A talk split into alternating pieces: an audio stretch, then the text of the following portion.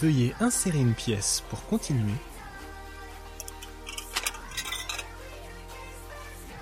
Voici le podcast qui ne lâche rien. Voici revenu Die and Retry.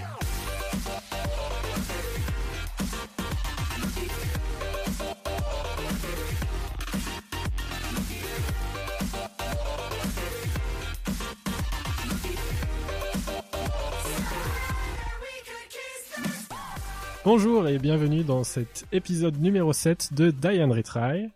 Die and Retry, c'est toujours l'émission où on parle jeux vidéo, jeux de plateau, cinéma, séries télé, manga, bref, tout ce qui nous plaît et qui nous fait vibrer durant l'année. Mikshan au micro pour présenter cette émission en compagnie de Kulshin. Salut Kulshin Salut Mikshan, salut tout le monde alors nous sommes très heureux de revenir sur les ondes, puisque ça faisait un petit bout de temps qu'on n'avait pas enregistré, et commençons tout de suite avec notre première rubrique, le jet d'initiative.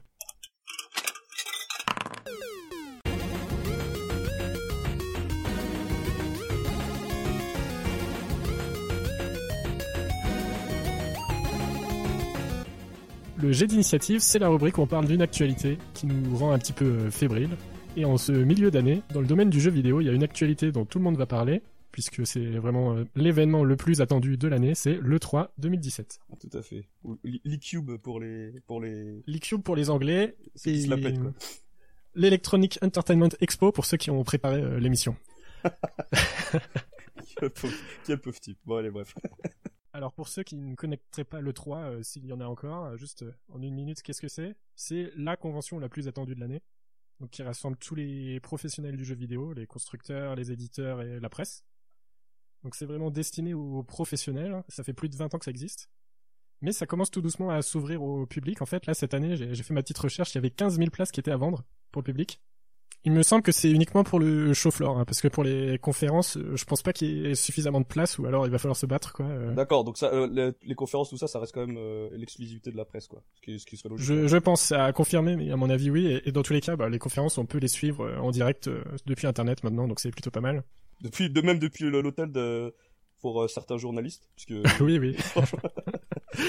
quelle, quelle tristesse de faire tout ce déplacement pour ça. ouais, voilà, exactement. Mais bon, je pense que quand on a fait euh, une petite dizaine, au bout d'un moment, voilà, quoi, tu un peu comme tout, tu dois être un peu blasé. C'est sûr que nous, euh, comme tu disais, comme c'est un, un salon qui a toujours été réservé aux, aux professionnels, nous, c'est quand même quelque chose qui nous fait rêver. On a toujours, on a toujours un peu ce côté fantasmé de, de l'événement, puis euh, ça. se- Oui, voilà, c'est clair. Mais par contre, je pense que ça va un petit peu faire souffrir les journalistes qui seront sur place parce qu'ils vont se faire un petit peu marcher dessus, quoi. hein, parce que il y aura beaucoup, beaucoup de monde. Pour info, c'était euh, 250 dollars le, le billet. Ouais, mais ça va. C'est, je veux dire, c'est une grosse place de concert, quoi.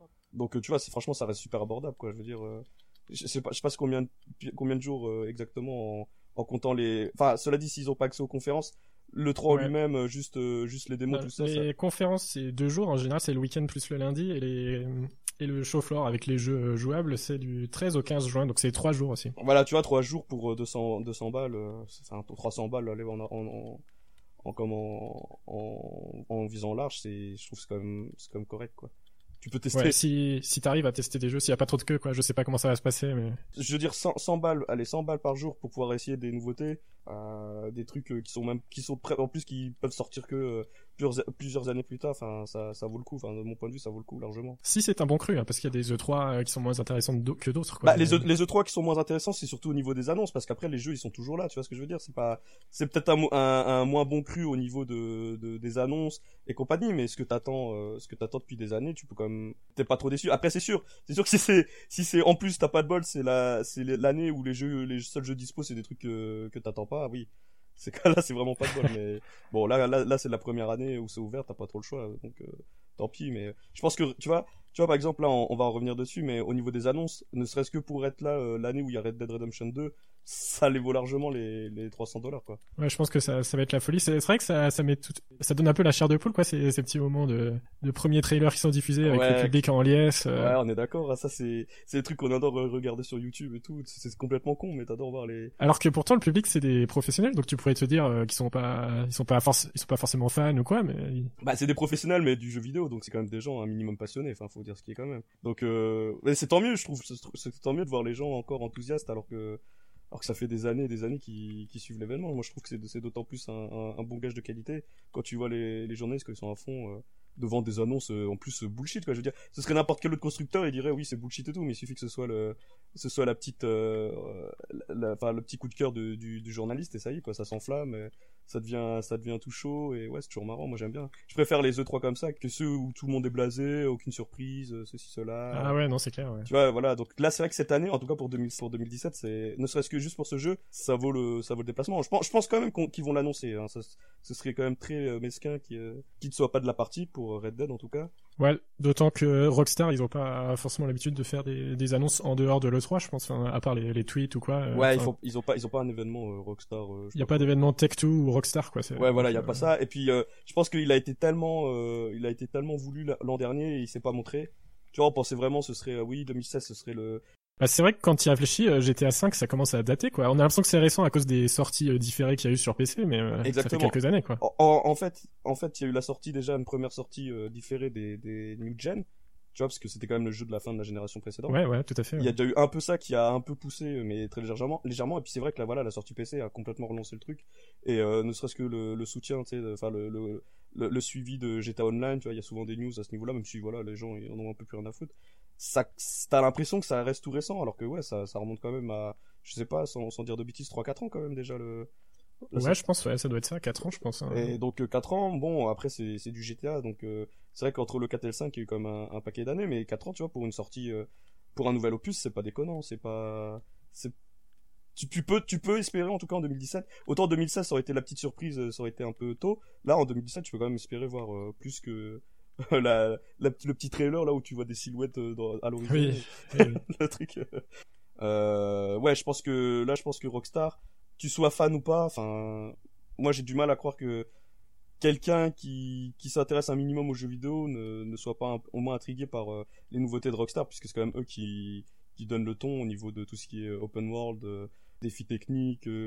c'est un peu le, c'est un peu les talons quoi dans, dans son domaine. Donc, je, pense, je pense que rien que pour celui-là, cette E3, il, il vaudra le coup. Enfin, rien que pour ce jeu-là, le 3, il vaudra le coup. Ouais, il sera sûrement jouable, quoi. Il y a, il y a de Ouais, grandes chances. Ouais, moi, moi je pense qu'il soit- qu'il sera jouable, surtout s'il est censé sortir euh, fin de cette année. Bon, après fin de cette fin d'année 2017, ça peut aller jusqu'à mars 2018. Hein, donc, euh...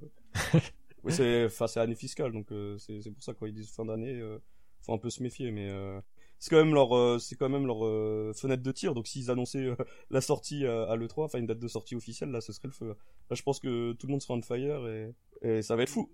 C'est pas GTA, mais ça reste du Rockstar et le premier a quand même bénéficié, euh, bénéficie quand même d'une sacrée aura. Mais après, je, je, peux croire qu'il y en a qui aiment pas du tout le style western, mais bon, quelqu'un qui aime bien les Rockstar et qui est passé à côté de, de Red Dead parce qu'il aime pas les cowboys, je suis pas sûr qu'il y en ait tant que ça, quoi. Donc le 3 euh, sera l'occasion pour différents constructeurs et les éditeurs de, de faire des conférences, donc comme on l'a dit. Au moins euh, Sony et Microsoft euh, qui font des conférences euh, constructeurs. Ouais, bah ça, ça a été officialisé, hein, ça c'est sûr. Ouais, ça je pense que c'est officiel aussi. Et pour présenter en général des nouvelles consoles ou des nouveaux accessoires. Côté Sony, je pense que sur le hardware, il y aura pas de, pas de surprise, pas d'annonce. Il y aura pas d'annonce, euh, Peut-être de- un casque VR euh, bis. euh, non, de, en, en termes de nouveaux, euh, en nouvelles machines, je pense pas. Même, euh, même pour de la VR, je pense pas qu'il y aura, il y aura de, de nouveautés pour euh, Microsoft. Bah, ça va être, euh, ça va être le 3 de la Scorpio, hein, ça c'est sûr et, sûr et certain pour Microsoft. Et pour euh, Nintendo, par contre, je crois qu'ils vont faire comme d'hab, c'est-à-dire ils vont faire des, des Nintendo Direct. Ouais, ex- exact, en marge du. Ouais, voilà, parce qu'en fait, le 3, c'est pas que, euh, on va dire, euh, ça se limite pas au, au bâtiment, c'est euh, c'est toute une période durant laquelle tous les éditeurs, tous les constructeurs font des annonces, même s'ils sont pas sur place, quoi. Donc Ex- Nintendo fait ses, fait ses directs en même temps. Voilà, c'est ça, exactement. Et euh, même euh, maintenant, ça, reste- ça- c'est assez, assez courant, mais à l'époque aussi, il y a quelques, il y a encore quelques années, les, tu, tu voyais pas de- d'indépendants, de, développeurs indépendants à l'E3. Et ça commence à devenir, euh, de- ça commence à un peu à, peut-être pas se démocratiser, mais c'est déjà- Ouais, il me semble que l'année dernière, ils avaient investi l'un des Voilà, parkings. euh, Exact. Ils avaient fait, ils avaient fait tout un, toute une, une zone pour euh, les jeux indés. Mais euh, je me souviens de l'époque de, de Devolver, ceux, ceux qui font euh, Hotline Miami. euh, pendant le 3, ils avaient leur petite, euh, ils avaient leur petite bagnole et puis ils faisaient leurs démos, euh, tu vois, en marge sur le parking, quoi. Tu vois, c'était. Et je pense que tu vois, on parle, on va, on va en parler de, de ce sujet euh, jeu indé triple A euh, plus tard dans l'émission. Mais euh, le, le fait que les indés maintenant commencent à, à se montrer à l'E3, bah, ne serait-ce que parce que les constructeurs leur font, euh, leur font des appels de pied euh, depuis euh, des années maintenant, bah ça, ça prouve que voilà, ça c'est quelque chose qui, qui prend de l'ampleur, c'est, un phénomène qui prend de l'ampleur et puis tout le monde a vraiment sa place maintenant dans ce genre d'événement. Quoi. C'est plus, plus qu'une question de gros éditeurs et petits, petits éditeurs. Et maintenant, en plus, avec l'ouverture au public, le 3 a vraiment tendance à, à, à plus s'ouvrir. Et je pense que c'est pas plus mal parce que ces dernières années, ça a été un peu euh, au niveau de la comment de, de l'événement en lui-même, c'était un peu devenu un peu chaud. quoi. C'était vrai que ça avait perdu beaucoup de, de son attrait, de sa superbe euh, de l'époque. Et puis, euh, c'est pas plus mal s'ils arrivent un peu à, à redynamiser le truc avec du sang neuf. Ouais, c'est clair. Pendant quelques années, euh, on a entendu pas mal de journalistes se plaindre, ou même des, des fans, tout simplement, qui manquaient de choses. Et, ouais, voilà. Tu...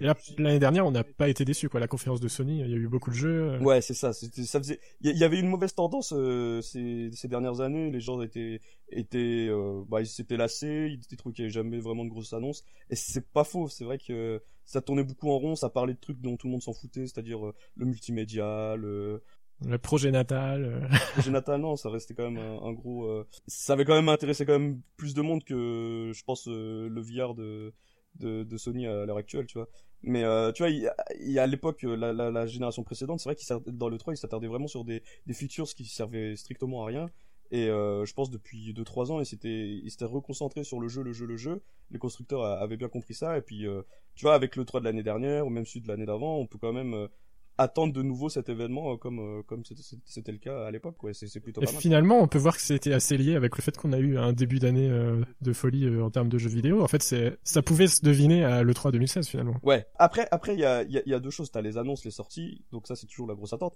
Et le fait que ensuite les jeux qui sont réellement délivrés sont, sont excellents. Ça c'est le double c'est la double récompense. Mais c'est vrai qu'en général dans à le 3 ce que t'attends c'est surtout les annonces. Tu tu te permets encore de rêver tu vois que le jeu le jeu assis à, la, à la fin il est merdique. C'est pas ce moment-là où tu vois tu fais déjà le, le pour et le contre tu vois tu t'aimes bien.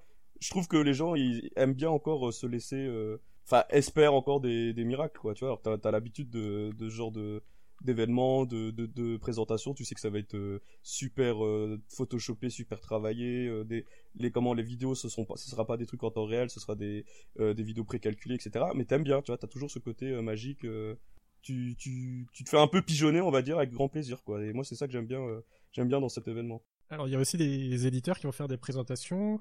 Il y aura un minimum euh, EA et Bethesda comme chaque année, je pense, et Ubisoft aussi. Ouais. Et alors, est-ce qu'on attend quelque chose, nous, cette année, de, de ces éditeurs-là?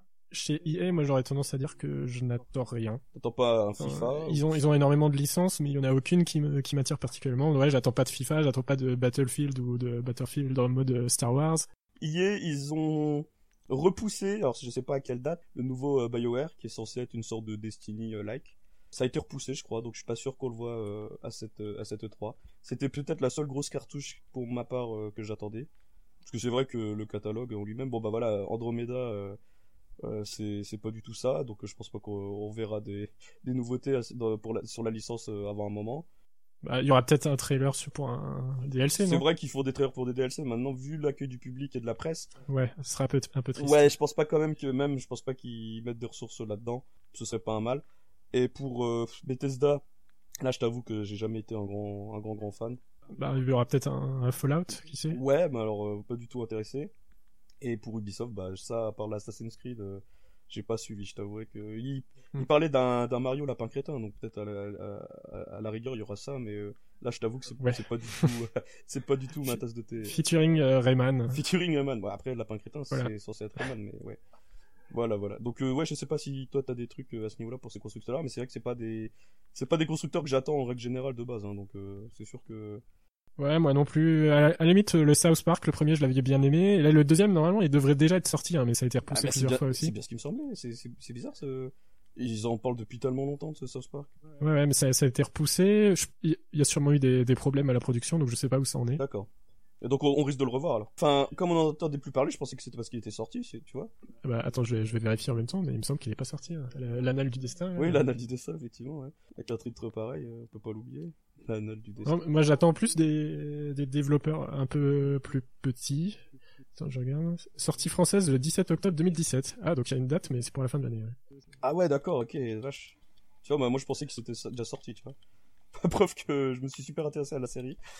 mais euh, ouais, je t'avoue que j'avais pas, j'avais zappé le premier, c'était vraiment pas mon, c'est vraiment pas mon truc. Hein. Il y a peut-être l'un des jeux que j'attendrai le plus pour cette E3, c'est le prochain jeu de CD Projekt. Ah, le Cyberpunk. Puisque bah, j'ai jamais osé jouer à Witcher 3, même si euh, j'avoue que ça avait l'air bien tentant, mais l'univers me tentait pas trop. Et là, ça va parler de science-fiction, de cyberpunk, donc là, ça risque de vraiment très fortement m'intéresser. Bah, on n'en sait, on sait pas grand-chose à ce propos, sauf que si ce n'est que si ce n'est que c'est développé par effectivement les, très talentueux CD Projekt, donc on peut encore Enfin, même si on n'y connaît rien et tout, on peut quand même espérer un, un bon jeu, quoi. Ouais, voilà. Après euh, l'énorme succès de Witcher 3, euh, succès mérité. On peut espérer, succès mérité. Succès mérité oui, oui. On peut espérer qu'ils ne vont pas se planter sur ce jeu-là, quoi. Ouais, c'est vrai que. Enfin, alors moi, je t'avoue, peut-être euh, à... en allant à contre-courant, j'en attends pas grand-chose en fait de ce projet. C'est pas, euh, c'est pas le synopsis qui me vend, qui me vend du rêve, hein, personnellement. Bah, je pense qu'il faut attendre un, un vrai trailer. Quoique, il y en y en avait peut-être déjà eu, mais c'était que des trailers en mode cinématique, quoi, mais pas des. Bah écoute, j'ai rien suivi euh, là-dessus, hein, donc euh... autant, autant les Witcher, euh, ça c'est quelque chose qui, qui me parle, mais là, euh, euh, même si c'est pas le fait que ce soit une nouvelle distance, mais futuriste, tout ça, on n'en sait pas assez pour commencer à être hypé. Et puis, tu penses que ils sont à un stade assez avancé là pour montrer quelque chose. Ouais, je pense parce que ça fait quand même un bout de temps qu'on sait qu'il travaille sur sur le jeu là, donc. Euh... Bah, tu sais que Witcher 3 a été a été repoussé euh, quand même euh, assez souvent à l'époque, donc. Ça ça n'empêche pas qu'il y avait des trailers au fur et à mesure de, de l'année, quoi. Donc peut-être que ça va pas sortir cette année. Non, ça non, ça va sortir cette année. Mais je pense qu'ils qu'ils vont en parler, quoi. D'accord. Bah je sais même pas s'ils y sont, tu vois. Ça ça je pense que c'est peut-être un on n'a pas trop trop d'infos à ce niveau-là, c'est quand même dans c'est encore dans plus d'un mois, je pense, si je dis pas de bêtises, donc il y a, y a un peu le temps, quoi. Dans un petit peu moins d'un mois. Un petit hein. peu moins d'un mois, ouais, c'est vrai que... Ouais. Après, il y a euh, le prochain Vanilla Aware aussi que j'attends et que j'espère qu'il va se montrer. Ouais, si tu peux nous rafraîchir un peu la mémoire sur euh, ce qu'on sait déjà à ce niveau-là. Alors, on sait le titre. Le titre, c'est euh, 13 Sentinels Aegis Rim. Et on sait que c'est un virage pour eux parce qu'ils vont se mettre à la 3D en fait. Ouais, et Donc ça, moi ça me fait un petit peu Ouais, peur parce que je les aimais justement parce qu'ils étaient euh, dans la 2D. Et de la super belle 2D. Mais du coup je pense qu'ils vont pas non plus renier toute leur racine mais ils vont faire un truc un peu mixte. Euh, Ce sera intéressant de voir à quoi ça ressemble quoi. Je, je sais pas, je peux pas encore me dire si ça va être bien mais. Ce euh, qu'il faut espérer, c'est que tu vois, ils fassent, ils fassent pas le, ils, re, ils refassent pas le début de la, de la 3D euh, quand on est passé de la 2D à la 3D quoi. C'est pour faire des trucs en 3D dégueulasses, alors qu'ils font de la 2D mais juste magnifique. Ce serait un peu triste. Par contre si si je dis pas de conneries, ce ce sera des personnages modélisés en 3D mais euh, ce sera quand même joué sur un plan Oui, en 2D. oui, hein, comme, euh, comme Street Fighter quoi, comme le principe de Street Fighter, Ouais, ouais. Street Fighter 4. Mm. Après, euh, je pense qu'on peut les comprendre parce que tu vois, euh, autant on a adoré l'excellent euh, Dragon's Crown. Euh, quand les gens leur demandent une suite, ils disent euh, non, c'est pas possible. On a, on passe tel- on a passé tellement de temps à, à dessiner euh, frame par frame euh, les animations, euh, c'est, c'est, travail d'orfèvre. Donc, je pense que d'un, point de vue, on va dire process de, de, de, de, de création, de production, ils, ils doivent passer à la 3D. C'est plus possible sinon. Ils, c'est, c'est, c'est- les jeux demandent 10 ans à chaque fois. C'est, plus possible. Donc, je pense que c'est une bonne Ouais. chose dans un sens. Maintenant, à voir ce que ça va donner. Quoi. Ouais, à voir. Ouais, j'ai quelques inquiétudes mais euh, je suis assez. Oui, bah voilà, mais peu importe. Je veux dire, le 3, c'est ça aussi. Hein. C'est pas, tu peux pas, tu peux pas avoir que des, des, des, des réussites, mais t'as reste quand même, euh, t'as des attentes, quoi. T'es curieux de voir euh, ce qui va sortir et c'est, bien. Je sais que par exemple, Sega, là, avec leurs derniers, euh, avec, leurs derniers résultats euh, financiers, sont comme, se deviennent un peu plus ambitieux, un peu moins frileux, espèrent faire renaître leur, leur licence. Bah, tu vois, j'ai aucune idée de quelle licence, de, quelle licence ils parlent parce que bon, Sonic, je pense que Sonic, ils sont au courant que ça marche pas très bien quand ils parlent de faire revivre des, des nouvelles licences, j'ose espérer qu'ils parlaient pas de Sonic, quoi, parce que sinon, euh, ce serait bien triste. Bah en plus euh, Sonic vit toujours entre guillemets quoi. Il y a toujours des sorties prévues. Voilà, euh, c'est ça, Sonic euh, vit déjà, il est, il a pas besoin de renaître. Donc, tu vois, un, qu'un, qu'un constructeur comme, enfin, constructeur, tu vois, le, le lapsus, qu'un, qu'un ancien constructeur et un éditeur comme Sega reprennent un peu de, tu vois, du poil de la bête et tout, tu peux te dire, ouais, bah, le 3, ça peut être sympa, ça peut être vraiment sympa si tout le monde s'y met, quoi. Genre, Square Enix est plutôt content de ses résultats pour, euh, sur FF15 et puis, euh, et puis en, en, en, général sur cette année. Tu vois, s'ils peuvent commencer à, à lâcher des, des nouvelles annonces, ça reste toujours, euh, Bah je me demande vraiment qu'est-ce qu'ils vont pouvoir annoncer vu qu'il y a le FF qui vient de sortir, il y a le Dragon Quest qui va sortir quelques semaines après le 3, donc euh, quelles annonces ouais, ils vont si- bien pouvoir vont faire, de euh, nouvelles annonces, ouais, ça, rien, ça, rien n'est, rien n'est sûr, mais en tout cas, si c'est pas cette année, je veux dire, ce sera sûrement euh, dans les, dans, dans les, comment, dans les, les E3 à venir. C'est, bateau de dire ça, mais je veux dire, si euh, FF15 s'était planté, je suis pas sûr qu'ils ils auraient été chauds de, de relancer un, tu vois, un process comme ça, alors que ils commencent à se diriger vers, enfin, ils aiment bien le, le développement mobile, euh, faire des trucs un peu, on va dire entre guillemets, euh, faciles à la va-vite. C'est bien qu'ils lâchent pas le jeu vidéo Ouais. traditionnel, quoi. Avec, euh, je pense qu'avec leurs résultats de cette année, ils sont quand même confortés dans l'idée de, de, de pas lâcher le truc. Ça reste sympa quand les, les gros, les gros joueurs sont, sont présents à l'E3, quoi. Ouais ouais, mais après au-delà du jeu mobile, je pense que je serais déçu s'ils annonçaient un nouveau euh, Tomb Raider hein, parce que Ouais, bah ça, je pense que c'est possible, c'est fort probable. Je pense qu'ils étaient. euh, Mais d'ailleurs, je sais, il y a déjà un nom qui a... Qui, a... Qui, qui circule un peu là pour le nouveau Tomb Raider, non? Ah bon? Ah oui, il me semble. Hein. Et je pense qu'il parlait déjà d'un nouveau là de. J'ai plus le titre en tête. Parce qu'il y en a- il y en a eu deux de Square Enix. voilà, il y en a déjà eu deux. Et il me semble que le l'autre l'autre nom que j'ai entendu. Comment il s'appelle le dernier déjà? C'est euh... Je l'ai totalement zappé, c'est celui qui se passait dans la neige, il me semble. c'est celui qui, en tout cas, celui qui était exclu. Euh... Qui était exclu Microsoft quoi. Et, et en tout cas voilà, ce... faudra, enfin, faut vérifier, c'est pas très sérieux, mais le... il me semble qu'il y en a déjà. Il est déjà question d'un nouveau euh, Tomb Raider. Donc euh, tu seras déçu. tu, seras... tu seras déçu parce que parce que ouais, ça moi non plus je comprends pas trop ce... cette façon de faire, mais bon tu vois, on a beau on a beau être euh, sceptique au niveau des ventes, ça ça fonctionne. Donc. Ouais, tout à fait, ouais. Sinon, bah, je suis, je suis curieux de voir le Death Stranding, parce que les trailers sont sympas, donc ça, je vois ça un peu comme un film, tu vois, ça, ça m'intéresse d'un point de vue euh, un Ouais. peu scénaristique, univers. Puis euh, bon le bonhomme voilà, et le bonhomme est attendu, mais Oui, voilà.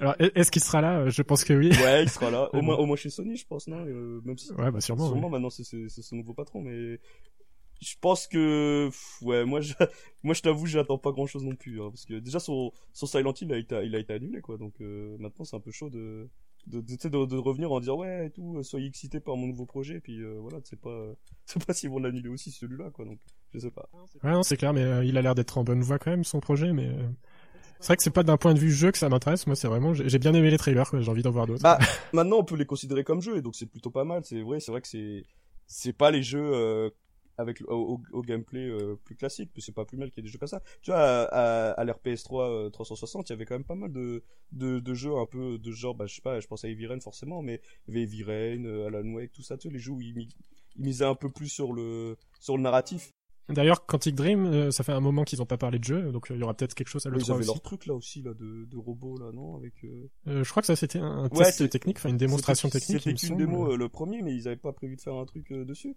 Ouais, mais encore une fois là, on... c'est un petit peu disparu des, ouais des je pense aussi hein, hein, ça, enfin, ça, ça c'est sûr que ça a disparu mais parce qu'ils ont toujours pas fait de sortie sur PS4. Non, hein, il voilà, ils ont semble, pas fait donc, de, ils ont pas fait. Oh, mais ça se trouve, c'est pas, c'est plus d'actu aussi, hein, ça c'est clair.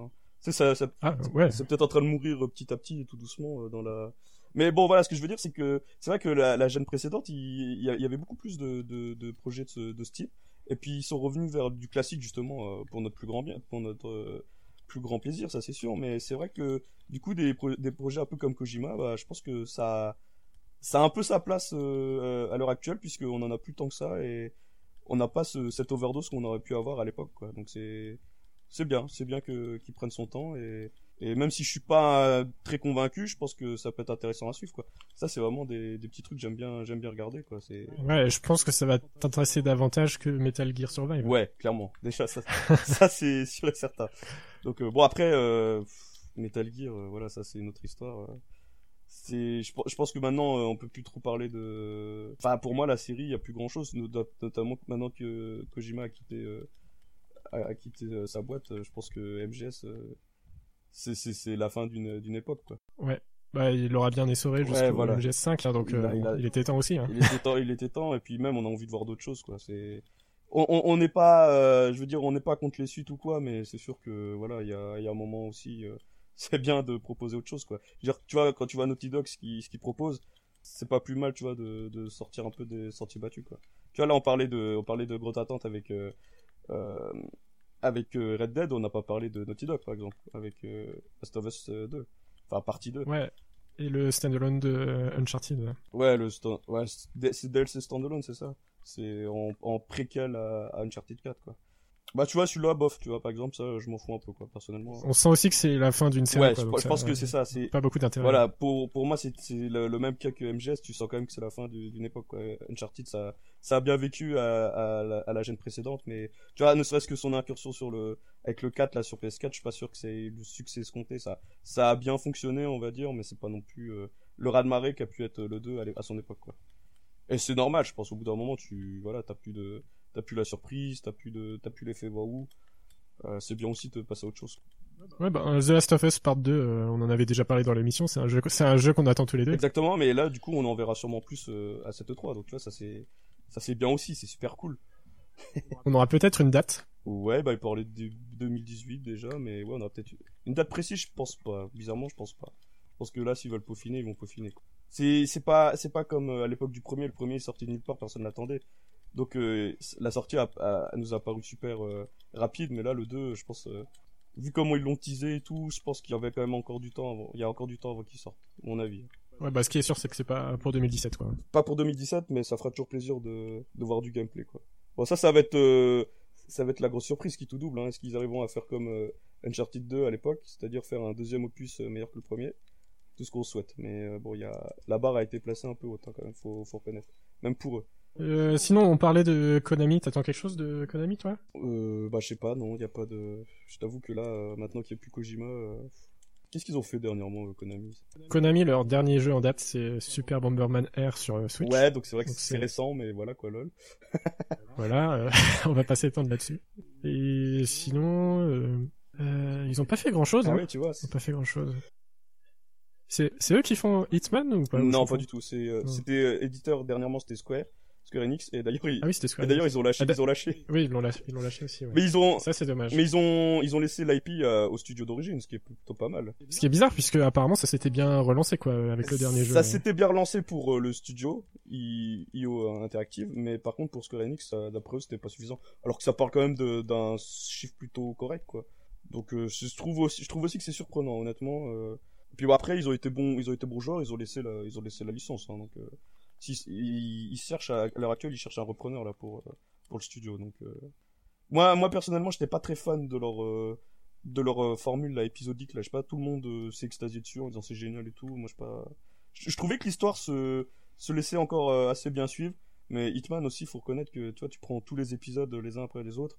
à L'histoire, ils arrêtent pas de refaire des des re- reboots de la série en un- d'un épisode à l'autre, c'est un peu c'est un peu grotesque. quoi. c'est un, un peu dommage parce que je pense que il y, a- y a de la matière, ça peut être sympa, mais tu vois, j'ai toujours l'impression de voir la même chose quoi. Tu vois, le gars, il c'est un assassin, euh, il y a son agence qui est contre lui, il doit se battre contre son agent. Enfin, c'est un peu ridicule honnêtement. J'ai mais euh, voilà, puis euh, je pense je pense que par contre la, la- le, le dernier le dernier épisode avait quand même pas mal rassuré les avait quand même pas mal rassuré les, les fans quoi parce que le- le l'avant dernier tu vois avant avant la série épisodique ils avaient un peu ils s'étaient un peu perdus sur euh, sur la série en en ils avaient voulu varier en inversant les rôles c'est-à-dire que là au lieu d'être euh, l'assassin t'étais toujours cav- t'étais toujours en cavale et tout et au lieu de faire l'infiltration tu faisais de l'exfiltration. Moi je trouvais que c'était un peu chiant et j'avais complètement euh, complètement laissé de côté la série et j'étais content que même si je me suis pas essayé la à la formule épisodique parce que justement j'attendais que tous les épisodes soient sortis j'étais content qu'ils étaient revenus quand même à des, des trucs plus classiques où il y avait vraiment plein de possibilités de faire les, les assassinats et tout ça quoi donc euh, eux là effectivement là vu leur situation on pense pas qu'on verra grand chose ça a- ça un peu tôt et j'espère qu'ils auront un repreneur parce que voilà euh, Hitman euh, bon c'est pas pas la super série qui fait vendre mais ça reste quand même un bah, c'est un peu le seul dans son domaine et c'est quand même pas mal d'avoir euh, cette proposition quoi. Donc euh, voilà voilà. Mais Konami non sinon pour revenir sur Konami non il y a rien j'attends vraiment rien de chez eux Et ouais, j'ai réfléchi aussi à Capcom, c'est un peu la même situation. Enfin, ouais même un peu ap- après le raté là avec euh, SF5 euh. parce qu'en plus, enfin, sur SF5, ils se sont engagés à faire des mises à jour au fur et à mesure, donc ils vont pas annoncer un nouveau jeu euh, là-dessus, quoi. Il y aura pas de SF6. non c'est c'est clair bah il y aura sûrement du Resident Evil quoi donc euh, ça faudra Ouais, mais ce sera quoi? Ce sera du DLC ou un nouveau jeu? Je pense pas que ce sera déjà un nouveau jeu. annoncé. Non, parce que, mais après le set avait, avait quand même pas mal. euh, ça a eu son petit succès au niveau de la, du public, quoi. Donc euh, c'est pas impossible qu'ils qu'ils annoncent un DLC pour le. Bah, je crois qu'il y en a déjà de prévu, mais, Il me semble qu'il y en a déjà. Ouais. mais euh, c'est pas impossible que tu vois, ils, ils remettent un peu de la couche là-dessus. Et puis sûrement des portages. Là, j'ai cru voir qu'il y avait le, le Révélation là, qui allait sortir sur PS4. Je, je croyais que ce jeu était déjà sorti euh, plein de fois sur PS4, tu vois, pour te dire. Ou alors il était sorti sur PS3, il ressort sur PS4. Mais ouais, Capcom, c'est typiquement le l'éditeur que tu vois à tous les E3, mais dont te- t'en fous un peu de- des annonces. Quoi. Je veux dire, tout au long de l'année, de toute façon, ils font suffisamment d'annonces pour euh, être alimentés, donc euh, c'est pas c'est pas à cet événement-là que tu vas avoir des grosses surprises. Vu leur catalogue, en plus qui est pas très varié, c'est pas chez eux. euh.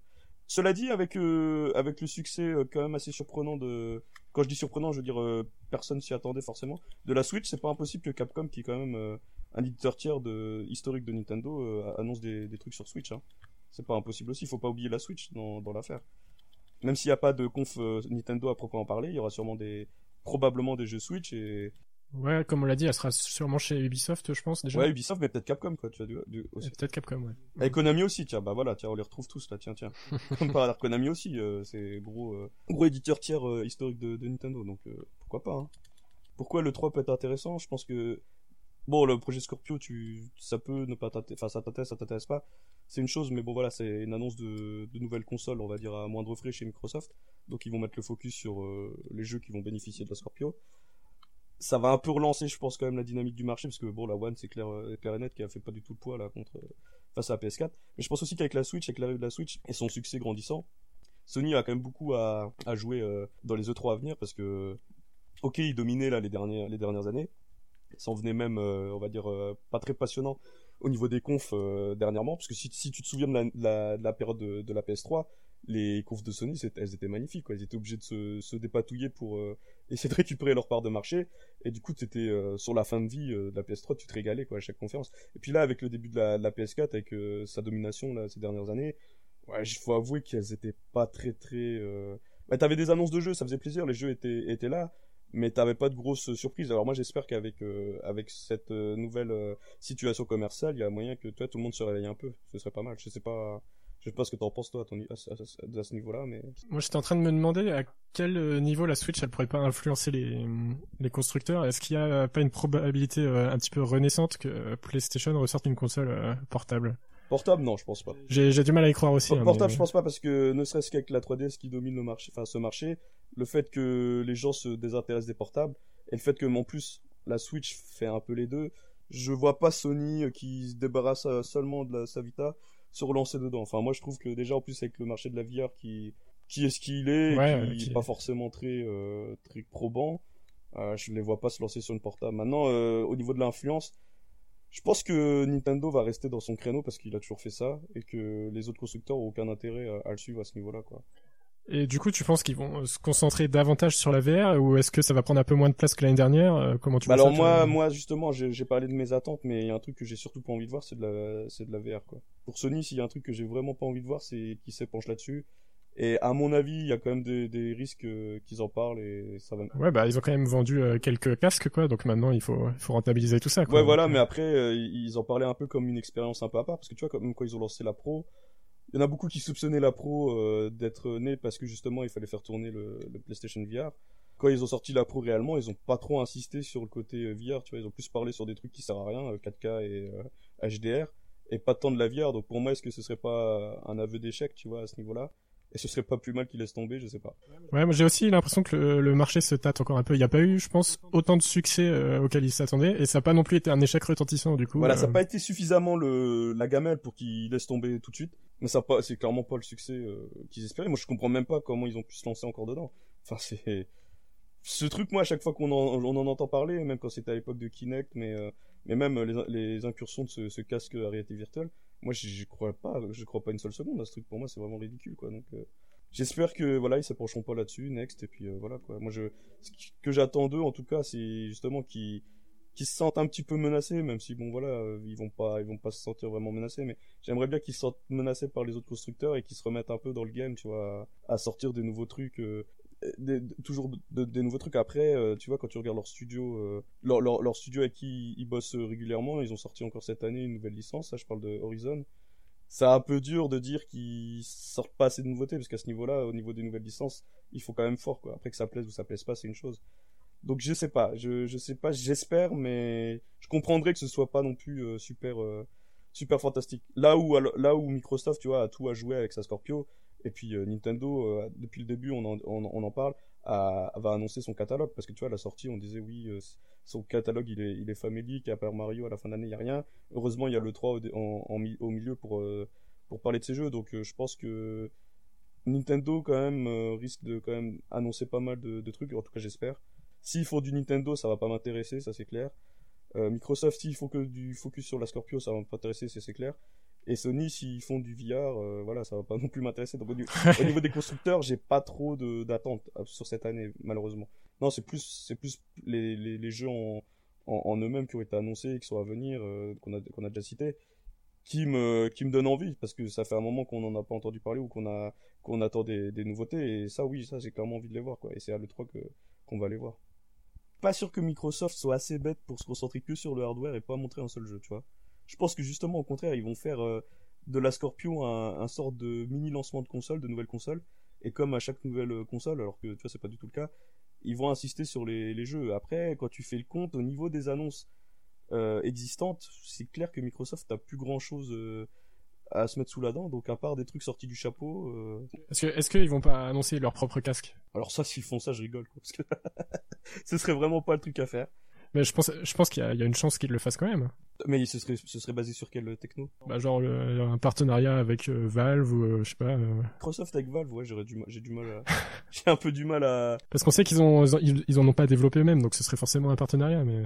Moi, moi, moi, je vais être honnête avec toi, je comprends pas pourquoi Sony s'est lancé dedans. Honnêtement, ils avaient pas du tout besoin de se, se lancer dedans et je pense qu'ils se dispersent vraiment dedans, ils perdent des. Je pense qu'ils avaient juste peur de, de louper le train, mais euh, est-ce qu'il y avait vraiment un train? C'est ouais, ça, ça, ouais. Je pense que ouais, il y a eu une sorte de de d'excitation là avec Oculus euh, et tout ça, mais effectivement, c'est retombé. Euh, c'est un peu comme la 3D quoi. Les, les jeux en 3D, c'est de la 3DS. Il y a une sorte de de de de d'engouement et puis au final, tu vois, ça le, le soufflet est retombé euh, au final, la 3D, il y a que Nintendo qui s'est lancé dedans et personne n'a suivi, et tant mieux, parce que quand tu vois euh, le suivi de la 3D, euh, voilà, ça fait un peu peur, quoi. C'est vrai que c'est un peu triste pour eux de sortir des consoles qui s'appellent 2DS après, après des 3DS. Bah, le, co le, concept de la 2DS, c'est pas con du tout. C'est, ce qu'on reproche, c'est que c'est sorti trop tard, tu vois. Et, et, ils auraient fait une sortie 2DS un peu en même temps. Ça aurait vraiment, vraiment, vraiment été une bonne idée, parce qu'il y en a plein qui n'ont rien à foutre de la 3D maintenant. Nintendo, c'est des, des constructeurs, hein. ils cherchent, cherchent à vendre des consoles avant tout, donc euh, bon voilà. Quoi. Faut, il faut la mmh. petite, euh, la petite trouvaille. Donc euh, moi j'aurais préféré que Sony fasse pareil, pareil avec la VR et passe complètement son chemin, parce que tu vois la VR c'est un peu été le développement de, de ce qu'on peut voir sur les jeux indés, quoi. C'est, c'est un petit mode à une époque et puis voilà, puis les gens ils passent aussi vite, enfin ils passent à autre chose aussi vite que que, que c'est arrivé, quoi. Donc après les, les petits euh, les petits couacs là avec euh, Oculus, je suis pas sûr qu'il y ait grand chose de qu'il reste grand chose de, de cette techno. Enfin bon voilà, moi c'est mon avis hein, mais on sait qu'il y a eu au moins un jeu qui a été un petit peu salué euh, pour la VR, c'était Resident Evil mais un seul, je trouve ça fait un peu léger. Un seul et est-ce que c'est pas le seul aussi? Tu vois, est-ce que c'est Oui, voilà. Non mais est-ce que c'est pas je veux dire, est-ce que c'est pas le seul qui soit adapté à ça Voilà, c'est ça. Est-ce que c'était pas le, le jeu, le seul type de jeu qui était adapté et après c'est fini quoi, basta. Tu vois, tu vois le truc. On parlait beaucoup de jeux de bagnole, de machin, mais Ouais, je pense que les, les gens qui s'y intéressaient, je pense qu'ils ont déjà investi et, et, et, convaincre les autres, ça va être très compliqué, je pense. Ouais, et puis ouais, voilà, ceux qui étaient intéressés, bah ils étaient déjà dedans, et ceux qui ne sont pas intéressés, ils n'ont pas été rassurés par euh, ce qu'ils ont vu, quoi. Donc euh, on est d'accord. Que euh, est-ce que ce serait pas mieux qu'ils laissent tomber? Moi, je préférerais. Surtout qu'en plus du de Microsoft, je, je, reviens, je reviens là-dessus. Ils ont quand même une grosse exclue qui a été lâchée et ça, ça fait un peu chier. Qui était Scalebound, hein, pour pour rappel, le Platinum Game. Euh, ça fait un peu chier parce que du coup, euh, pour le catalogue euh, One et Scorpio, comme je te dis, à part les annonces sorties du chapeau, il ne reste plus grand chose quoi. Les Halo ont pas, ont pas fait des miracles, les Gears, voilà, c'est un peu sur la fin, c'est un peu à notre temps. Il reste plus que les, Forza du coup. Ouais, mais Forza, tu vois, comme GTA à son époque était le incontournable, Forza, est-ce que ça continue à tirer du monde Je sais pas. Hein. moi, moi, ce que j'attends côté Microsoft, c'est, enfin, c'est un, un éditeur tiers, du coup, c'est State of Decay 2, quoi. Donc, ça, je l'attends, mais euh, de ouf. Un truc de, dingue. C'est prévu euh, Xbox One et euh, Windows 10, donc je sais pas s'il y a une sortie de Steam de prévu ou quoi. Donc moi, j'ai, moi, j'ai une One en prévision pour ce jeu. Euh, bah, je l'attends à mort parce que j'ai adoré le premier, c'est un peu le jeu que personne n'attendait. Là où tout le monde s'extasie sur des Dead Rising, des Dead Island, des, des Left 4 Dead, bah, ce petit jeu il a fait son petit bonhomme de chemin en mode, en mode vrai, vrai survival, gestion de communauté un peu entre guillemets à la Walking Dead. Et euh, normalement, on devrait en apprendre plus euh, sur le 2 avec euh, notamment une date de sortie, donc ça c'est pas plus mal. Et ouais, ça j'ai vraiment hâte. Donc j'aimerais bien qu'ils fassent un focus sur des jeux, notamment ce genre de jeu, ou Cuphead par exemple. Tu sais, le jeu que tu m'as hypé et qui est toujours pas sorti. Ouais, et qui sort à la mi-2017. donc à la mi-2017, donc pour le 3, quoi. Vraiment. Il va sortir pendant le 3, quoi. Enfin, mais il y a toujours pas de date, en fait, précise, et il y a plus d'annonce depuis quelques mois, en fait, donc c'est la grosse question. Ah ouais, ah ouais. Et tu crois que c'est annulé? Non, moi j'espère pas. Ça, non, je pense que ça va sortir, mais c'est vrai que ça m'inquiète. Euh, ils font plus d'annonces alors que ça se rapproche de plus en plus. Bah oui, là, si c'est mi, euh, mi 2017, on est en plein dedans. Ouais. Allez, il reste, allez, il reste un mois. Bah écoute, euh, voilà pour pour Microsoft c'est ça et puis bah Nintendo, j'attends j'attends des belles annonces pour me faire donner envie d'acheter une Switch quoi. Je pense que je pense qu'il y a moyen, mais là ils vont surtout régaler les, les fans de, de la marque. Donc moi encore une fois je vais complètement passer à côté mais s'il y a si on va dire s'il y a les bons noms les bonnes images des des, des jeux qu'il faut euh, voilà ça peut ça peut relancer le ça peut relancer mon intérêt pour euh, pour la console clairement je pense je pense qu'ils vont peut-être annoncer des DLC Zelda qu'est-ce que t'en penses? Ça c'est pas impossible euh, je crois qu'il y en a déjà un qui est annoncé ouais qui est annoncé mais je veux dire quand je dis annoncé je veux dire s'attarder dessus plutôt voilà je... ah oui bah de toute façon c'est leur plus gros jeu du moment et ce sera Je pense qu'ils vont surtout beaucoup parler du Mario et qu'il sera sûrement jouable sur le show floor. Ouais, ouais, ça c'est fort probable vu qu'il est prévu pour fin d'année. Et sinon, bah, pour les licences Nintendo, ils auront déjà quasiment fait le tour, hein, parce qu'il y a déjà le Mario Kart. Euh. Ouais, non, pour les, pour les licences Nintendo, mais je veux dire, si, si les, en tout cas les, les tiers japonais se, se remettent dessus comme, euh, comme à la bonne ah, époque. Pour moi, pour Nintendo, je pense quand même plus à des jeux comme Tales, tu vois, les Tales of, ça fait, le dernier qui, qui est sorti sur une console Nintendo, il me semble que c'est le Tales of Graces sur Wii. Euh, bah Wii U, il y en a pas eu du tout parce que c'est sûr. On, on sait qu'il y a déjà un Shin Megami Tensei aussi qui va sortir. Voilà, un, un, Shin Megami Tensei. Donc je pense qu'avec en plus le succès de Persona 5, ça peut redonner un peu d'intérêt pour euh, pour les, les comment pour les productions Atlus. Il y a, y a, moyen, je pense que Nintendo peut euh, peut s'accaparer, on va dire cette cette, popula cette population de de jeux japonais quoi. Avec avec on va dire avec la, la bonne la bonne vitalité de la Switch, c'est pas impossible que qu'on voit opérer un, ce genre de, de, de changement. Et est-ce qu'on sait s'ils travaillent encore avec euh, Platinum Games du coup?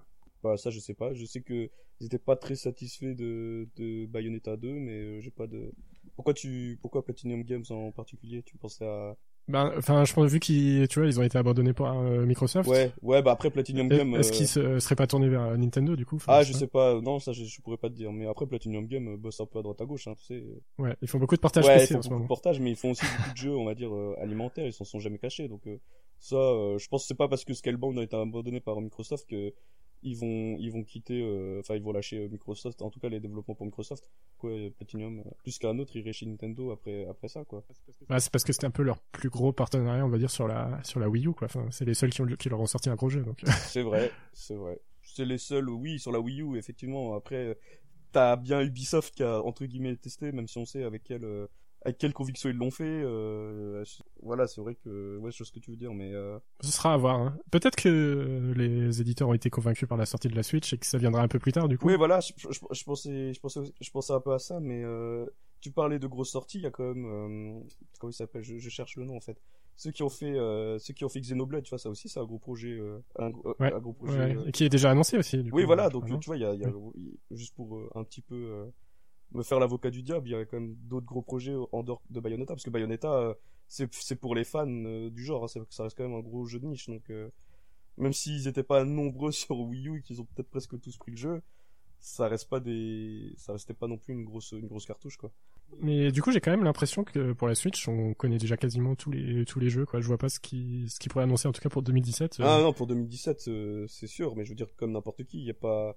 Là, là, ce qu'on attend plus maintenant pour euh, pour cette 3 ça va être les, les sorties à venir, parce que ce qui était de 2017, on l'a on le connaît déjà depuis le 3 dernier. Tu vois ce que je veux dire Ouais, donc là, ça, ça va se concentrer plus sur l'année prochaine, voire, voire sur dans deux ans. sûrement plus vers dans deux ans. Donc c'est c'est quand même mais c'est quand même à ce moment-là où tu remets les compteurs à zéro et que tu te remets à attendre des jeux. Parce que, tu vois, quand t'as eu un, début d'année de, de, fou, là, en 2017, tu te dis, euh, c'est bon, tu sais que là, tu peux pas, t'auras pas plus, euh, il faut, faut que tu acceptes la traversée du désert, quoi. Mais euh, maintenant, ce que tu espères, c'est que il y a les nouvelles cartouches qui sont en préparation et qui sont prêtes à sortir. Pour 2017, à part les, quelques noms là qu'on a cités, Last of Us, Red Dead, on n'attend plus grand chose. Et après, c'est pas des petites cartouches justement, mais tu vois, c'est pas ce qu'on va avoir à cette 3, c'est vraiment pour les sortir à venir, exactement. Donc pour la Switch, en l'occurrence, je pense pas qu'on aura d'annonce surprise, non, effectivement.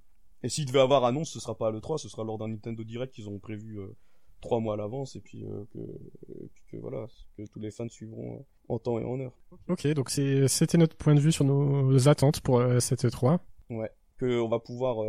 je pense que toi et moi, ça va, ça faisait un moment, on va pouvoir les suivre en direct. Je sais pas si tu suivais les, les derniers en direct, mais moi, les, les confs à 2h du mat et tout, c'est vrai que c'était un petit plaisir que j'avais oublié parce que voilà, pas, pas le choix.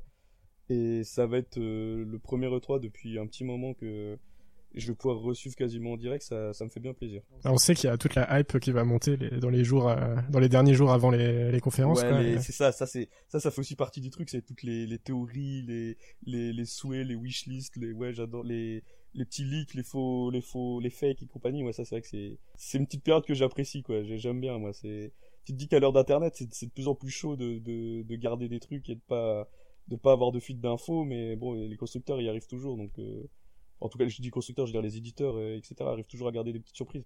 Donc t'as toujours quand même ce petit euh, ce petit moment de kiff où tu, tu, tu te dis ouais tiens il va avoir ça, il va avoir tel jeu, il va avoir telle suite et compagnie. Bon après t'es déçu hein, comme d'hab.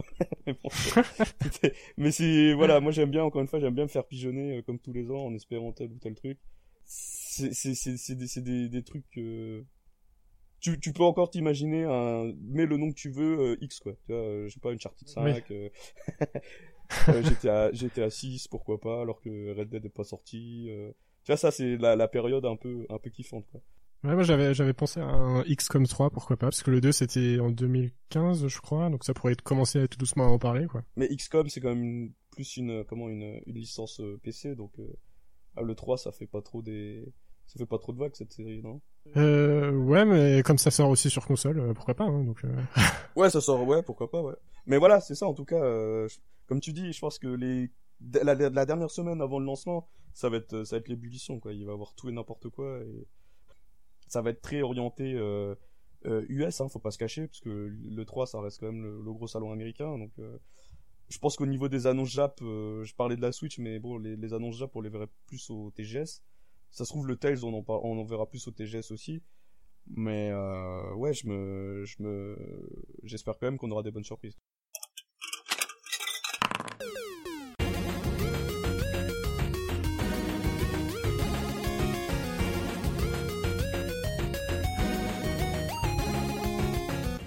Alors pour ce jet de force, on va parler des jeux indés et des jeux triple A.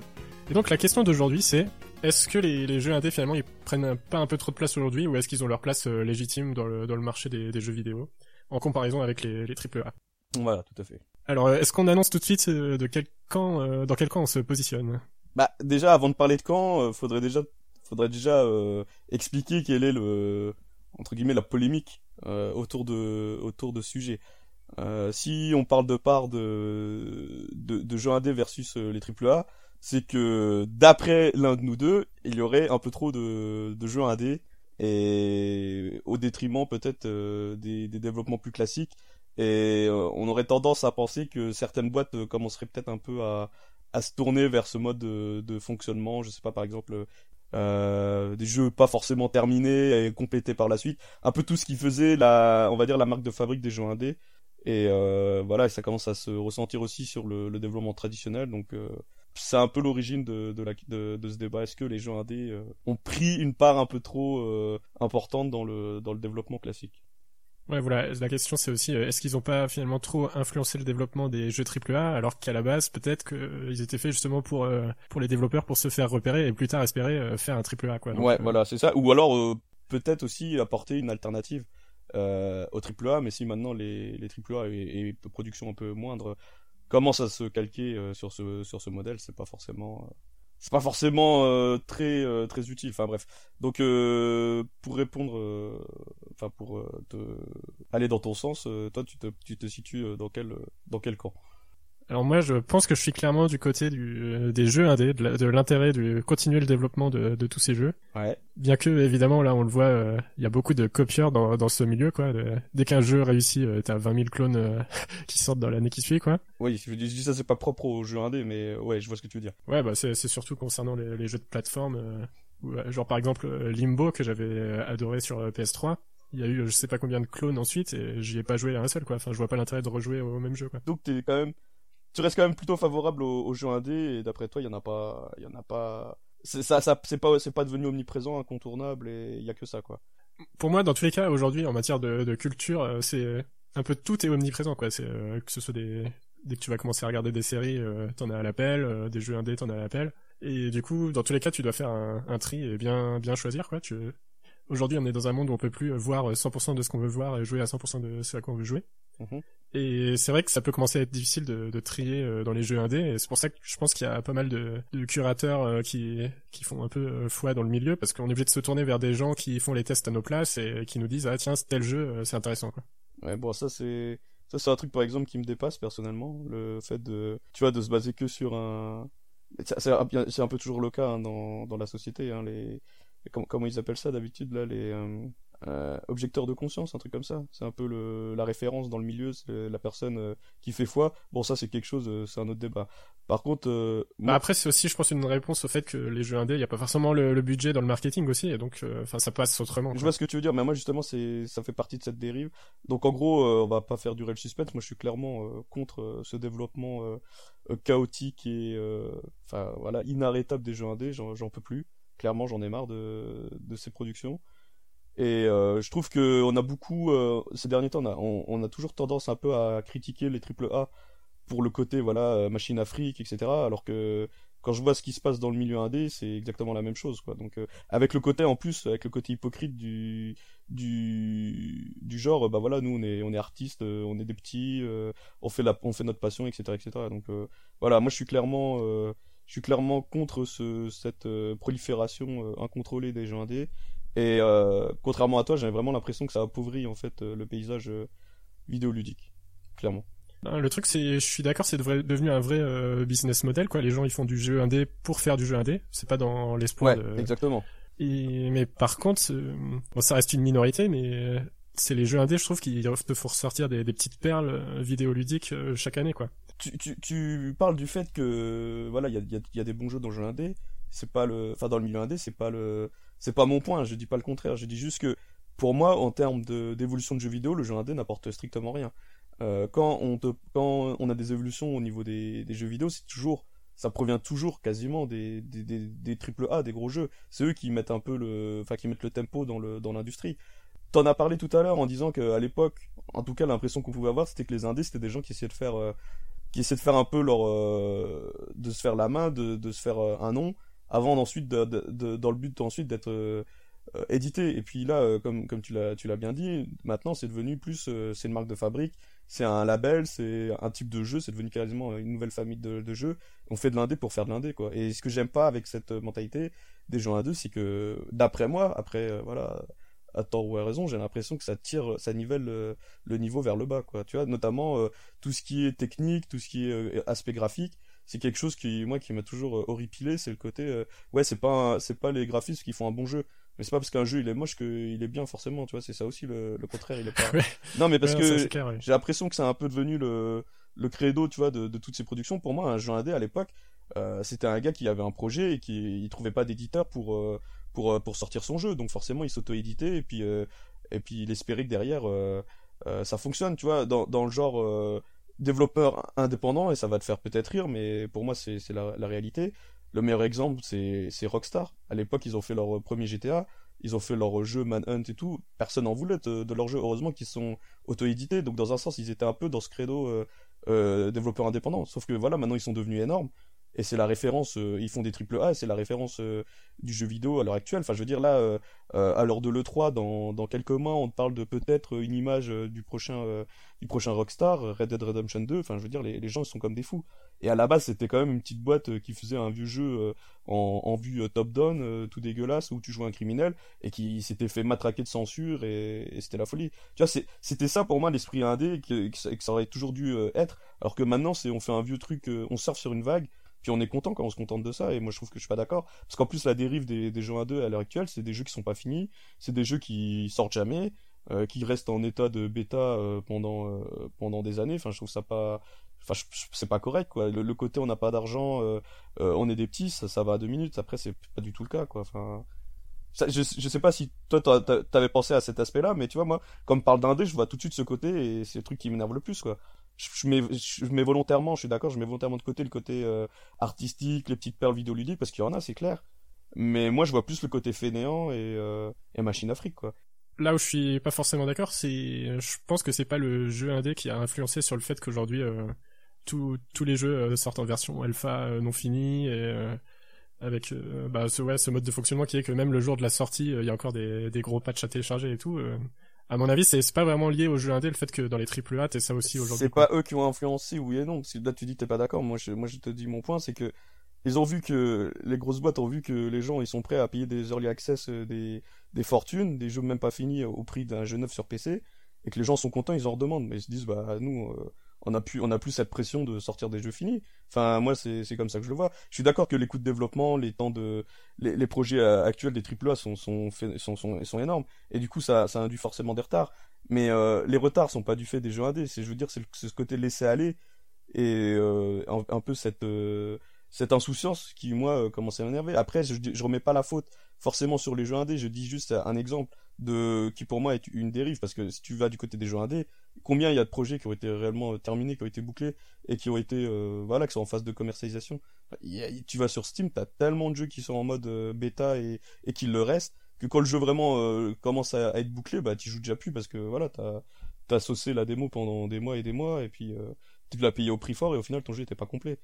Parce qu'après aussi, je pense que les AAA aussi sont affectés d'un syndrome qui n'affecte pas les jeux indés, c'est que justement pour se justifier d'être un AAA avec un gros budget, il va y avoir euh, vraiment de tout et de n'importe quoi dans, le jeu quoi et moi c'est ça qui me fait essentiellement peur avant de me lancer dans un AAA, c'est je me dis est-ce que j'aurais pas trop de choses à apprendre? Est-ce que ça va pas me prendre trop de temps? Est-ce que je vais pas, vais pas être, euh, comment dire, submergé par euh, des effets euh, trop réalistes et, moi, c'est ce qui me fait plaisir dans un jeu indé, c'est je me dis, voilà quoi, j'ai 3 4 heures devant moi, j'ai un petit jeu dont j'ai entendu parler et qui a l'air vachement bien et et je m'engage que pour 3 4 heures et puis ça, voilà, ça, après ça dépend de sa, sa façon de consommer les jeux effectivement mais le, le, souci c'est pas euh, moi je préfère euh, les RPG etc tu vois ça, ça revient un peu à ça maintenant euh, malheureusement. C'est sûr que quand tu parles de jeux indés euh, t'as un peu cette notion les jeux rapides et tout il y a un peu de tout hein, donc je me limiterai pas à ça. Je connais des jeux indés j'y ai joué des heures dessus c'est pas c'est pas le problème moi moi ce que je veux dire enfin ce qui me dérange le plus en fait dans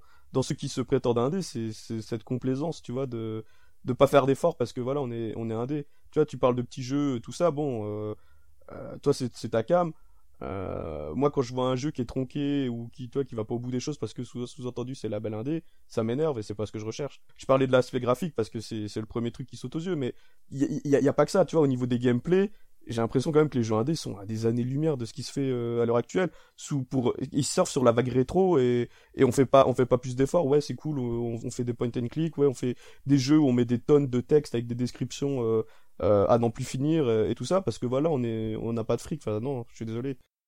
Je, je trouve intéressant là-dedans, c'est qu'il faut encore survivre des, des gameplays que les, les gros éditeurs voudront plus éditer quoi. Par exemple, tu avais le Shadow Tactics l'année dernière je pense que euh, Ubisoft tu l'aurait pas fait quoi alors que c'était un super jeu et que plus personne veut faire ce gameplay là c'était un super jeu mais à ton avis pourquoi les éditeurs ils ils bah, ça leur rapporte pas assez de fric hein, je pense. C'est pas c'est pas une question d'être rétro c'est pas c'est pas que ça rapporte pas enfin ça c'est un peu lié à ça rapporte pas assez de fric mais c'est tout simplement parce que les gens ils ont plus envie de jouer à ces jeux là enfin je veux dire c'est faut dire ce qu'il y a. Bah, bah, toi, bah, toi, t'as envie. Il y a pas une majorité de joueurs qui ont envie d'y jouer, mais les, les anciens joueurs, euh, je pense qu'il y en a beaucoup qui ont été ravis. Euh, beaucoup, ouais, mais beaucoup, tu le chiffres à combien, beaucoup? Ah bah, j'ai pas de chiffres, mais c'est en ça que je dis que ça rapporte pas de sous. Bah, ça rapporte pas de sous. Bah après, c'est normal. Enfin, je veux dire, un gars qui, tu, tu, toi, tu vas présenter ton projet, tu vas avoir, tu vas avoir EA, tu vas leur dire, voilà, je vais faire un jeu, ça va faire plaisir à, allez, c'est pas 100 000 joueurs. Ils en ont rien à foutre. Enfin, je veux dire, c'est normal. Ouais, bah, et du coup, enfin, tu adaptes le budget. C'est pour ça que t'as as un jeu indé avec euh, des petits défauts et tout, mais bah, c'est un compromis, quoi, pour essayer de faire plaisir à peut-être une frange de joueurs euh, moins nombreuse que sur les AAA, quoi. Ouais, mais toi, t'es idéaliste. Tu crois vraiment que les jeux indés, c'est des gens qui veulent faire plaisir aux, aux gens, quoi. pour moi, je vais, je vais, je vais te dire les choses clairement. Le jeu indé, ça a un intérêt, c'est que c'est pas cher à développer, c'est tout et ça se vend euh, ça se vend raisonnablement et que c'est juste c'est de l'argent facile enfin faut dire ce qui est quoi ouais bah après je pense faut faire la part des choses c'est il y a une quantité de enfin une certaine quantité de jeux indés euh, faits par des passionnés et une autre peut-être plus importante faite par des gens qui veulent que du fric quoi. Mais ça reste quand même un, un domaine artistique. Donc à la base en théorie on est face à des gens passionnés quoi. Ah c'est bien d'être naïf hein. c'est mon point de vue en tout cas. Ouais bien sûr. Après euh, moi je, encore une fois je mène pas ma croisade contre euh, les, développeurs indés. C'est contre ce, ce, cette frange des gens indés justement qui se veulent indés et qui derrière euh, voilà ils en ont à foutre quoi. On toi, toi, tu sors le discours tout de suite le petit mais voilà c'est ce marketing là qui me saoule quoi. C'est le petit c'est le, là où je serais d'accord avec toi c'est si par exemple t'as as un gros un géant du jeu classique qui dirait euh, ah tiens je vais me je vais devenir indé juste pour euh, juste pour le pour la le hype. Mais alors pourquoi ils auraient pas le droit de le faire en fait? C'est ça ça on, on, en revient un peu au Kickstarter pour Tu vois par exemple si Kojima il annonce qu'il devient indé, on aura l'impression qu'il fait ça juste parce que c'est tendance euh, alors que lui il a le nom suffisant. Et pourquoi bah, donc c'est quoi la définition pour toi C'est quel, c'est quelqu'un qui a pas de talent, c'est quelqu'un qui a pas d'argent, c'est quelqu'un qui fait juste des trucs en pixel art, c'est quoi de l'indé pour toi? Pour moi il y a il y a deux choses, c'est effectivement tu as une notion de budget c'est quelqu'un qui a pas forcément beaucoup d'argent pour mener son projet et t'as une deuxième chose, c'est, c'est aussi quelqu'un qui veut euh, beaucoup de liberté dans, dans ce qu'il va faire, quoi. Ah, voilà, la liberté. Après, quand tu copies, est-ce que t'es libre? Ça, je sais pas. La, la, liberté, c'est le seul point qui devrait rentrer en ligne de compte dans ta définition. Qu'il n'y a pas d'argent, ça veut rien dire. Tu vois, par exemple, la, la liberté de faire des, des, des graphismes euh, qui sortent un peu de l'ordinaire, à la base, c'est, c'est une bonne notion. Et après, c'est vrai que ça peut se transformer en jeu pixelisé euh, pour la Sauf que, voilà, voilà, c'est ça. Sauf que tu parles de liberté de faire un truc machin, alors que c'est les codes, les codes du jeu indé. On pourrait très bien, on pourrait très bien tracer un, une carte d'identité d'un jeu indé euh, de nos jours. on, devrait faire le test. Un jeu indé de nos jours, c'est quoi? C'est un truc euh, tout dégueulasse en 2D, en pixel art, avec des musiques 8 bits, dans un, dans un genre repris, euh, genre des vieux RPG NES. Et quoi d'autre, tu vois? C'est facile, tu les reconnais comme ça, des jeux indés maintenant. Bah du coup, pour moi, ce serait la, la catégorie des, des jeux indés vraiment opportunistes, mais c'est pas du tout vers ceux-là que je vais, je vais me tourner. quoi. L'année dernière, j'ai joué à plusieurs jeux indés, il y en a aucun qui est rentré dans cette catégorie-là, quoi. Ouais, d'accord, mais tu peux pas, tu peux pas nier que c'est ce qui qui prolifère le plus euh, à l'heure actuelle. Ah ouais, non, bah, ça, je peux pas dire le contraire. Un platformer 2D euh, euh, pixelisé, tu dis ça, tu peux pas te dire quel est le nom du jeu, quoi. Ouais, voilà, c'est ça. C'est tu donnes un, tu, tu serais pas, tu serais pas. Qu'est-ce que ça a apporté pour toi le jeu indé au niveau des gameplays d'aujourd'hui? Pour moi, j'ai du mal vraiment, vraiment à voir ce que ça a apporté. Ça enrichit le catalogue. Je suis d'accord, il y a des bonnes choses, mais en quoi ça fait évoluer maintenant les nouveaux jeux, les, les productions à venir? Est-ce que c'est si, c'est si marquant comme, comme, comme démarche ou si c'est vraiment que de l'opportunisme toi, t'es pas d'accord pour euh, dire que c'est que de l'opportunisme. C'est vrai que moi, je suis un peu dans, dans cet extrême. Maintenant, euh, quel est le savoir-faire qu'a apporté le jeu indé, d'après toi? Moi, je, je, pense que ça, le, de par le fait qu'il qu'il varie quand même les, les gameplays, si, si oublies la majorité de platformers, ouais, oui, c'est ça, ça te fait, euh, bah, ça te montre que c'est encore possible d'avoir des gameplays différents d'un d'un FPS ou d'un TPS, quoi, parce que les AAA ont tendance aussi à se ressembler entre eux. Finalement, j'ai l'impression que les indés influencent les indés et les AAA influencent les AAA, quoi.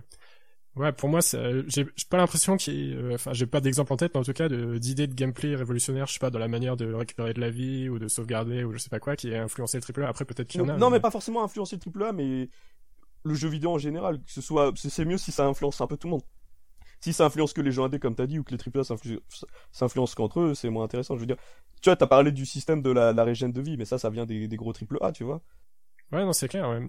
Après, tu vois, ça te montre qu'il y a des, trucs un peu bizarres qui sont possibles. Par exemple, dans Earth Story, c'était euh, le jeu avec les où tu écoutais des, enfin, tu regardais des cassettes, euh, des enregistrements euh, vidéo. Ça a changé totalement de ce qu'on avait pu voir jusqu'à présent, et peut-être que ça va peut-être à l'avenir influencer un jeu. Enfin, on, sait pas trop, mais je pense que le but en soi, c'est de faire une œuvre aussi un peu standalone. Enfin, je pense pas qu'il fasse ça dans le but de. Ouais. Après, après, j'ai un peu détourné la question. Je dis juste, ce que je veux dire, c'est que oui, que après ça influence pas, c'est pas non plus le, but premier, peu importe, c'est pas, on va pas leur faire un procès d'intention euh, à ce niveau-là. Euh, ce que je veux dire, c'est que on oublie, on critique un peu trop facilement les AAA, mais on oublie quand même que, d'après moi, c'est comme eux qui font évoluer plus le jeu vidéo qu'un autre type de jeu, un, autre type de développement, quoi. Enfin, tu vois, les, gros jeux, les, les, grosses réussites euh, ces derniers temps là, qui ont, qui ont remis au goût du jour, je sais pas, peu importe.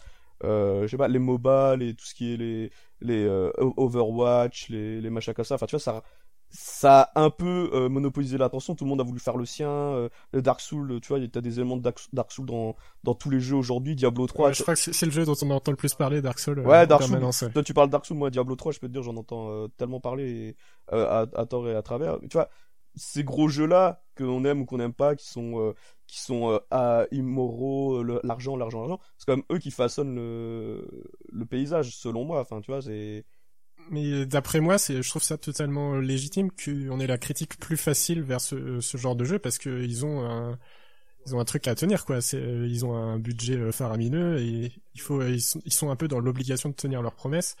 Et c'est pour ça, par exemple, t'as souvent des gens qui sont euh, déçus de très gros jeux, genre euh, Final Fantasy, alors que, alors que si t'oubliais totalement, je pense, le, contexte, enfin, l'éditeur ou le développeur de Final Fantasy, ça se trouve, tu adorerais ce jeu, mais c'est de par sa stature que t'as la, la critique plus facile et je pense que c'est relativement légitime quoi. Tu trouves que c'est légitime Moi je trouve que justement c'est pas légitime. Bah, je comprends, je comprends tout à fait que tu te dises avec ses moyens, avec ses studios, c'est dommage de faire des heures comme ça. Maintenant si le jeu il est bon, enfin si toi t'estimes qu'il serait bon en tant qu'indé euh, et que derrière parce que tu sais que c'est Square Enix, tu chies dessus, c'est un peu une dérive aussi, tu vois. C'est un... ouais c'est clair. Après c'est, je pense c'est aux gens de, de reconnaître un peu ça, c'est-à-dire que on se rend souvent compte que dans les tops, t'as genre la déception de l'année, euh, elle est aussi euh, pas loin d'être le meilleur jeu de l'année quoi. Ouais. Donc tu peux reconnaître qu'il est bien, mais euh, que t'es dégoûté parce que t'avais espéré encore mieux. Effectivement, ouais, c'est sûr. Après, je trouve que oui, effectivement, c'est quand même une démarche plutôt entre guillemets hein, saine d'être plus critique vis-à-vis de ces, ces productions. Mais moi, c'est pas pas tant à cause de leur budget, parce que je veux dire, tu peux pas, tu peux pas leur en vouloir de mettre de l'argent, tu vois. Enfin, c'est eux, ils prennent, ils prennent du prennent un risque aussi, tu vois, de mettre autant d'argent et à sortir un jeu mauvais. Pour moi, on peut pas se passer de ce, genre de, de grosse production parce que c'est un peu ce qui va mettre le, qui va donner le rythme pour la suite. Mais euh, oui, sur, là où t'as où, t'as pas où t'as pas tort, c'est que effectivement il faut être plus critique vis-à-vis de ces jeux-là parce que justement c'est eux qui façonnent après le, les productions à venir. Ouais, c'est vrai qu'ils ont une manière de montrer l'exemple et c'est pour ça notamment, bah, on parlait tout à l'heure de la régène de la vie. Bah, c'est un peu un, défaut euh, qui est... il, montre l'exemple mais ça peut être le bon exemple comme le mauvais exemple. Donc je pense c'est plus pour ça qu'on devrait être effectivement critique et pas laisser passer des trucs euh, grotesques. Après pour le côté de l'argent moi je trouve que c'est justement ça devrait pas rentrer en ligne de compte. Enfin je comprends hein, ce que euh, ton exemple que que, que t'as donné avec un FF si ça n'avait pas été Square Enix. Parce que pour pour paraphraser ce que tu voulais dire c'était que si un jeu indé avait réussi à sortir une production de ce niveau là sachant que leur leurs moyens étaient pas étaient pas ceux de Square Enix, forcément oui, t'aurais dit c'est super et tout. C'est ce que tu voulais ça aurait été sûrement le jeu de l'année, je pense. Même sans y avoir joué, je peux te le dire. voilà, même sans, sans, y avoir joué. Maintenant, bon, voilà, on sait que c'est pas le cas, que ce sera jamais le cas. Tu vois, c'est par exemple si, si dans un GTA euh, t'avais la, la conduite qui était totalement foirée, tu serais vachement déçu, quoi. C'est, ce serait pas acceptable. Bah tu serais, oui, pour euh, pour plusieurs raisons quand même, pas juste parce que c'est euh, un GTA parce que tu sais que les épisodes d'avant étaient réussis, que que c'était quand même leur euh, leur spécialité. Ouais, voilà, ils ont un certain poids à apporter que les les, les indés n'ont pas ce, ce poids à apporter euh, du du passé quoi, des jeux précédents. Les indés en général, ils arrivent relativement frais et c'est un peu ça qui fait leur force quoi. Ouais, enfin c'est ce qui faisait leur force. Hein. J'insiste parce que ce que je veux dire, non mais ce que je veux dire par là, c'est que le là je vois des j'ouvre des pages Steam, j'ai l'impression de voir des clones de clones de clones. Hein. C'est c'est assez dramatique. Et j'ai pas l'impression que les gens euh, soient plus euh, critiques euh, vis-à-vis de ces jeux parce que justement c'est un dé. Donc comme c'est un dé, bah voilà, on s'en fout, peu importe quoi. c'est pas grave, on nous resserre la même merde et puis ça plaira forcément à quelqu'un quoi. Ouais, bah c'est comme je l'ai dit, hein, le problème des jeux indés, c'est qu'il faut vraiment faire le tri parce que moi, si je regarde sur ma page Steam, ouais. j'ai pas mal de jeux indés et je vais t'en citer quelques-uns. Bon, ça va faire un peu du drop name, hein, mais bon, c'est pas grave. J'ai Darkest Dungeon, Don't Starve, Danwell, Fury, Earth Story, Lettice, Paper Please, Punch Club, dans tous ces jeux-là, en fait, euh, Shadow Tactics aussi, il y en a aucun qui se ressemble, ils ont tous leurs leur petites pattes, et ils m'ont tous euh, émerveillé, quoi. Il y en a aucun euh, qui se ressemble dans les noms que t'as donnés. Dans, dans ceux que j'ai cités, ouais. Entre eux, entre eux, ils se ressemblent pas. Mais dans, je veux dire, dans le, la ludothèque indé, il y a forcément qui se ressemblent, hein, ça c'est... Ah bah ça, oui. C'est ça, enfin, je veux dire, c'est plus ce que je veux dire. Qu'il y a de la diversité, on est d'accord, mais tu vois, le, quand on parle d'indé, souvent c'est maintenant, c'est oui, on refait vivre des... On, on, remet au goût du jour des vieux gameplays, mais ouais, mais si c'est des vieux gameplays c'est pas tu vois c'est pas forcément une bonne chose. Enfin moi je vois pas ça comme une bonne chose. Ouais mais c'est vrai qu'aujourd'hui t'as un public tellement large c'est euh, enfin moi je fais partie des gens qui ont envie de temps en temps de refaire un, point and click quoi. Et du coup euh, je suis content s'il y a quelqu'un qui sort un point and click. Mais c'est vrai que aujourd'hui je fais peut-être plus partie de, la masse des joueurs et que j'attends peut-être pas la même chose euh, que le public des, des gros éditeurs à la Ubisoft. Bah les, les gros éditeurs je, pas, je les défends pas non plus aveuglément les gros éditeurs font des jeux de merde hein. ça c'est ça c'est clair et net. Mais j'ai quand même j'ai quand même plus confiance en en ce qu'ils vont, en ce que eux ils, peuvent apporter. Je suis toujours plus confiant quand on m'annonce un nouveau jeu parce que je me dis, il y aura peut-être un nouveau, euh, ça va être un nouveau hit, ça va être une nouvelle référence. Tu vois, un jeu indé qui sort, euh, la nouvelle référence, euh, je suis pas sûr, tu vois. Ça va être plus, ah ouais, c'est le fils, le, le, digne héritier spirituel de tel ou tel jeu. Ouais, merci bien, mais enfin jouer à des jeux tu sais au gameplay de soviétique ça ça va de mythe hein, au bout d'un moment non mais tu vois tu vois ce que ce que j'aime bien dans les triple A c'est ça c'est ce côté euh, tu toujours un peu plus de un peu plus de liberté, toujours un peu plus de, tu vois, on va plus loin dans. Ouais, ils sont obligés d'aller toujours plus loin, alors que euh, les indés c'est souvent plus tourné vers le, passé. voilà, c'est c'est plus c'est plus ça que je qui qui me qui, tu vois, qui me qui me fait grincer des dents parce qu'encore une fois, euh, un gars qui viendrait en disant bah moi j'ai des idées tellement farfelues, il y a aucun éditeur qui veut me signer parce que je suis euh, je suis complètement, tu vois, j'ai des trucs avant-gardistes et tout.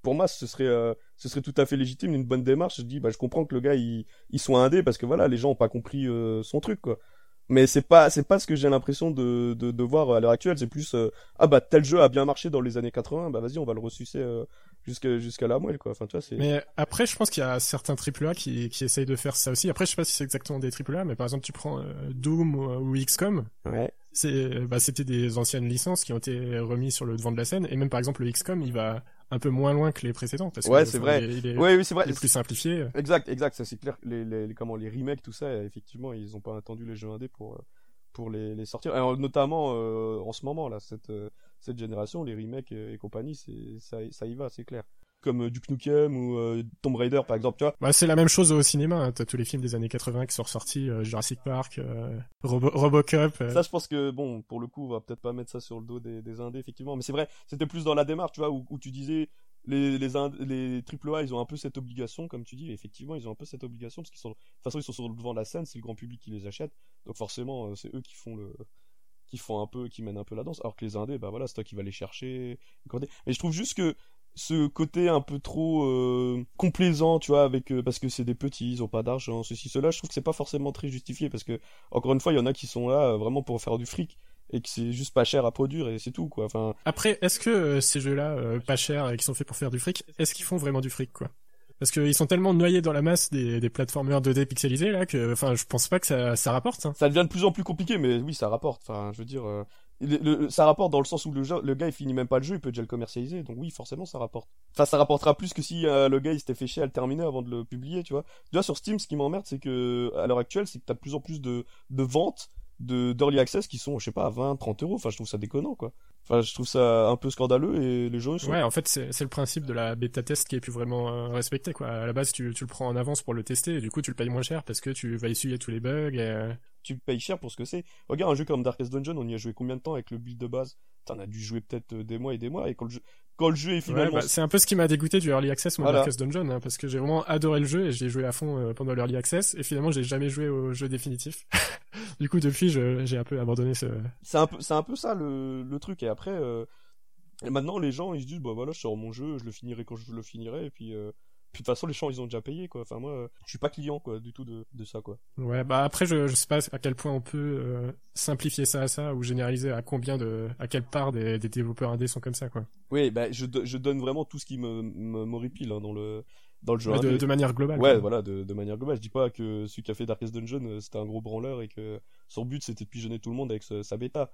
Euh, je dis juste que, voilà, moi je me contenterai pas, je veux, et je veux surtout pas que ce- ça devienne la norme, qu'on fasse des, des bêtas payantes et puis euh, voilà quoi, tranquille. Je vois pas pourquoi les gens ont gueulé sur des DLC, euh, des jeux, euh, des- jeux de, comment du circuit classique, alors qu'ils sont prêts à payer des fortunes sur des early access. Pour moi, c'est juste un, un, non-sens complet quoi. Enfin, au bout d'un moment, faut être cohérent quoi. Tu peux pas, tu peux pas dire oh oui parce que c'est des grosses boîtes et tout, ils ont déjà prévu les DLC pendant le développement et tu fais ton boycott à deux balles qui sert à rien et puis derrière euh, ah ouais super euh, vas-y j'ai acheté ma mon early access à 20 balles quoi et j'ai un niveau et je suis content quoi il s'est bourré de bugs euh, le truc arrête pas de planter et c'est super parce que c'est sur Steam et que c'est indé quoi.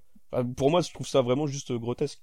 Maintenant voilà c'est de la caricature voilà. Parce que après, la, la question aussi, c'est si t'as envie de jouer à un jeu qui sort un peu de l'ordinaire, est-ce que tu vas être satisfait euh, du côté du triple A? Par exemple, à la fin de l'année dernière, ouais, il y a eu euh, The Last Guardian, je pense, qui, devait un peu sortir euh, des carcans habituels du, jeu vidéo, quoi. Mais à part celui-là, est-ce qu'il y a eu vraiment d'autres jeux qui sortaient vraiment de l'ordinaire? C'est une très bonne question. Sortir de l'ordinaire ça veut dire quoi? Un nouveau gameplay t'as jamais vu et tout? Non il y en a aucun. En 2017 il y a aucun truc qui qui, qui soit, soit sorti des sentiers battus. Il y a toujours eu un jeu, tu te déplaçais avec des joysticks, t'avais une caméra, t'avais une barre de vie, t'avais... Oui, non, il y a aucun, aucun jeu qui a révolutionné, qui a ré- réinventé la roue à ce niveau-là. Par contre, là où t'avais raison, c'est vrai qu'à la sortie de Demon's Souls, ça sortait de l'ordinaire et depuis, ça, ça a lancé toute une euh, vague euh, de jeux, quoi. Ouais, on va dire Dark Souls parce que Demon's Souls, bon, c'est Oui. beaucoup plus confidentiel, mais euh, oui, à la base, c'est c'est ça. Oui, bah même, je me souviens à l'époque quand Demon's Souls est sorti, euh, ça se foutait de la gueule parce que le jeu était tout lent, quoi. tu peux même pas faire des roulades quand t'es en full armure, et puis maintenant, voilà, quoi, c'est c'est devenu la norme. T'es surchargé, t'es tout lent, tu bouffes plus d'endurance, c'est devenu carrément un, un style de gameplay, ouais. Non, ce que je veux dire par là, c'est c'est- c'était une bonne remarque que t'avais fait, c'est que justement en 2017, ça a été une très bonne, euh, c'était un très très bon euh, exemple de ce que peut faire de bien justement les triple A. Euh, j'ai enchaîné que des gros jeux en 2017, il n'y en a aucun qui m'a fait chier. Ils ont justement, ils sont tous allés au bout des choses, ils sont vraiment poussé leur concept à fond. Et je suis super confiant justement des, des prochaines productions grâce à ça. Enfin, je veux dire, je m'étais jamais autant éclaté qu'en 2017 euh, en termes de jeux vidéo, quoi. C'est que des jeux, effectivement, bah c'est pas des, c'est pas des, des ovnis euh, vidéoludiques comme tu pourrais entre guillemets les trouver sur les jeux indés. Mais euh, voilà, dans ce qu'ils font, ils sont, ils sont carrés, ils sont nickel, ils vont, ils vont même plus loin, ils font plus que ce que t'en attends. Euh, pour moi, il y a, il y a pas de souci. Durée de vie, euh, c'est des durées de vie de, de psychopathe. Mais euh, toi, t'as cité le côté, j'ai trois heures pour jouer, j'aime bien les jeux indés pour ça. Toi, tu peux pas me contredire à ce niveau-là. C'est pas le, la, la, la durée de vie, c'est pas trop le- l'argument de vente des jeux indés, quoi. C'est vraiment plus le jeu rapido. C'est vrai que ça a un côté peut-être un peu plus euh, consommation, quoi. Ouais, ouais, peut-être aussi. C'est peut-être ça aussi. Je pense que, mais je pense que c'est pour ça que ça va très bien aussi avec Steam, hein, parce que Steam c'est le mode de, de consommation qui moi je, je comprends pas. C'est j'achète des jeux euh, à l'appel et puis euh, et puis voilà, j'y joue jamais quoi. Enfin, c'est un peu le côté, c'est un peu le côté là. Ça, ça, ça se marie bien avec les jeux indés effectivement. Hein. Je peux pas, je peux pas nier. C'est sûr que tu peux pas faire ça avec une sortie boîte quoi. Les ceux qui, les jeux indés qui sortent en boîte en général, c'est quand même ceux qui les plus évolués. Enfin les plus aboutis. Il y a pas de, y a pas de secret quoi. Tu fais plus des jeux comme à l'époque de la Super NES où où tu c'était des, des, des merdes sans nom et puis t'en faisais quand même des tirages euh, cartouches quoi. Les, jeux 1-2 qui dépassent le, le côté euh, des maths, euh, il y a, y a quand même une confiance dedans quoi. Je peux, je crois que We- Westland 2 par exemple, le, la, suite non officielle de Fallout, enfin de Westland 1 sinon, je crois qu'il y a une sortie boîte, tu vois, genre de truc, c'est quand même des je pense que ça reste relativement rare parce que justement en tant que en tant que indé ça t'arrange d'avoir qu'un seul distributeur euh, Steam et puis euh, tu te fais pas trop chier. Tu, donc, tu euh, penses que ça les arrange? Moi je pense que les indés ils sont contents de vendre sur plusieurs canaux hein, justement. Ouais mais ils, ils sont contents avec Steam de toucher autant de gens d'un coup quoi. Ils ont pas besoin pas besoin de trop chercher. Steam ça limite qu'au PC et, et c'est pas forcément. Je veux dire si tu peux vendre autre part que sur PC.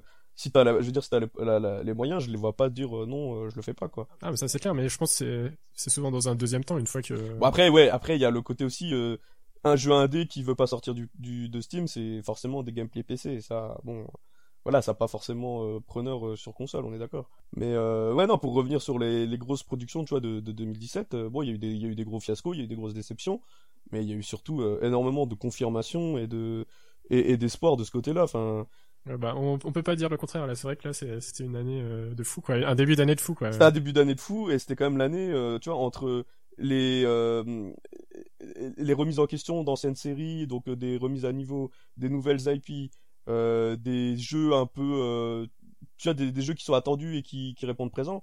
Tu vois, 2017 ça a été parfait à ce niveau-là. Là, ils, ont vraiment, euh, ils ont vraiment assuré. Il y a eu, il y a eu des gros ratés, forcément, il, en fallait. Et notamment, je déplore euh, Mass Effect, hein, tu vois, j'ai, j'y croyais, j'espérais, et ça a été, c'était la catastrophe, quoi.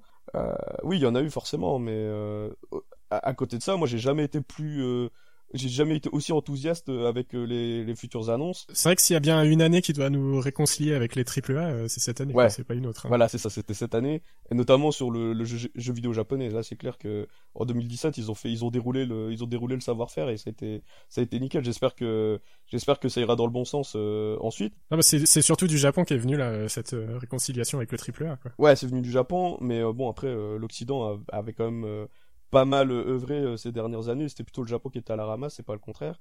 C'est sûr que là, l'Occident a fauté avec euh, Mass Effect en, en particulier, mais tu vois, je vais pas leur jeter la pierre. Hein. Der- Dernièrement, ils avaient fait Witcher 3, excuse-moi, ça a un peu mis tout le monde d'accord. À ce niveau-là, c'est un peu dur de, de critiquer l'Occident côté jeux vidéo. Enfin, j'irai pas jusque-là, moi, personnellement. Non, ce que je disais, tu parlais de de- d'obligation de, réussite, mais voilà, je prends les cas de FF. FF15, c'était quand même le jeu qui allait, tu vois, qui allait un peu, euh, un peu donner la couleur. Tu vois, est-ce qu'il fallait encore continuer à mettre de l'argent dans les, dans les gros jeux de rôle, dans les gros jeux, les grosses productions japonaises? Est-ce que c'était pas, est-ce que c'était pas un marché qui était, qui était mort? Et puis euh, non, tu vois, Square Enix se félicite de leur, euh, de leur, de leurs chiffres. euh, de de, de cette année, notamment grâce à FF15, et donc ça c'est plutôt une bonne nouvelle, et c'est une bonne nouvelle pour un peu tout le monde, quoi. Je veux dire, on serait un peu, on serait un peu emmerdé si le Japon arrêtait de faire des gros RPG, quoi. Après qu'on aime ou aime pas FF, c'est quand même un peu le, le jeu référence. Et tu vois, c'est ce côté-là, tu vois, cette, cette responsabilité justement euh, qu'a ces jeux euh, AAA que, qui, qui me conforte dans, dans l'idée qu'on a toujours besoin d'eux, contrairement aux jeux indés, tu vois. C'est ce côté-là, tu vois. Ouais, ouais, je, je comprends ton point de vue. Ouais, mais c'est clair que euh, aujourd'hui, c'est- tout aussi bien. Je trouve c'est on a un marché qui répond à différentes attentes, à différents joueurs. Ah oui, tout à fait. Ça, ça au niveau de la diversité, c'est c'est c'est nickel.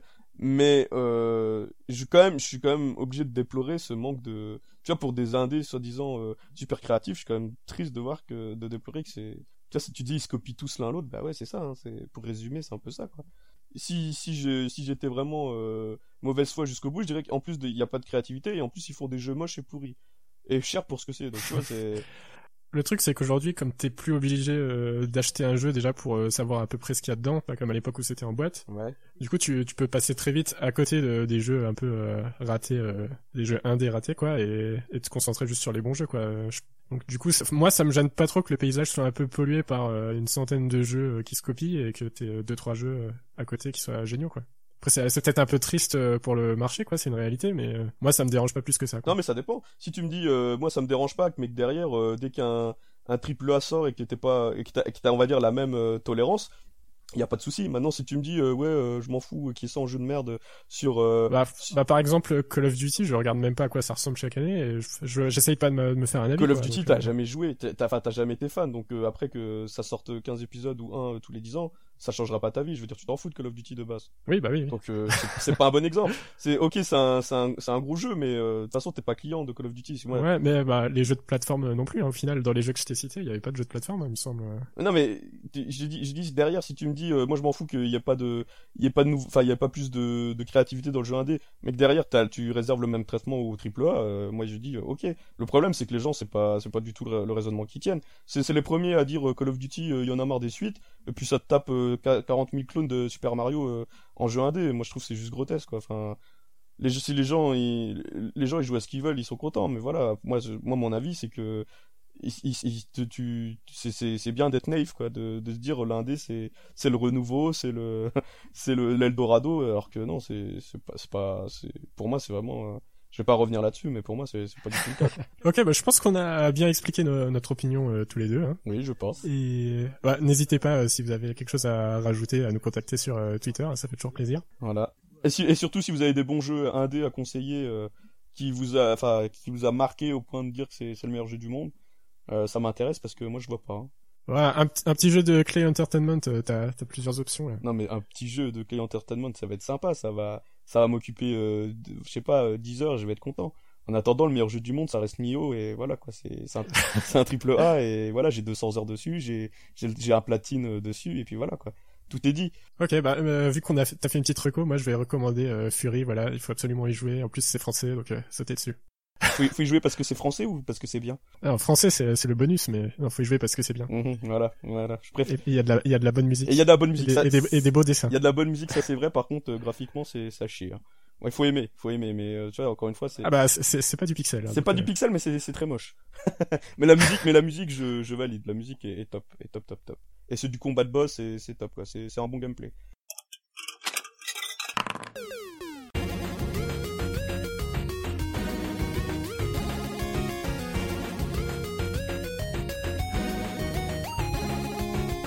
Alors pour ce deuxième jet de force, on va parler d'une série télé qui fait un petit peu débat entre nous deux. C'est une série dont tu avais parlé euh, durant tes attentes de 2017, Tout à fait, justement.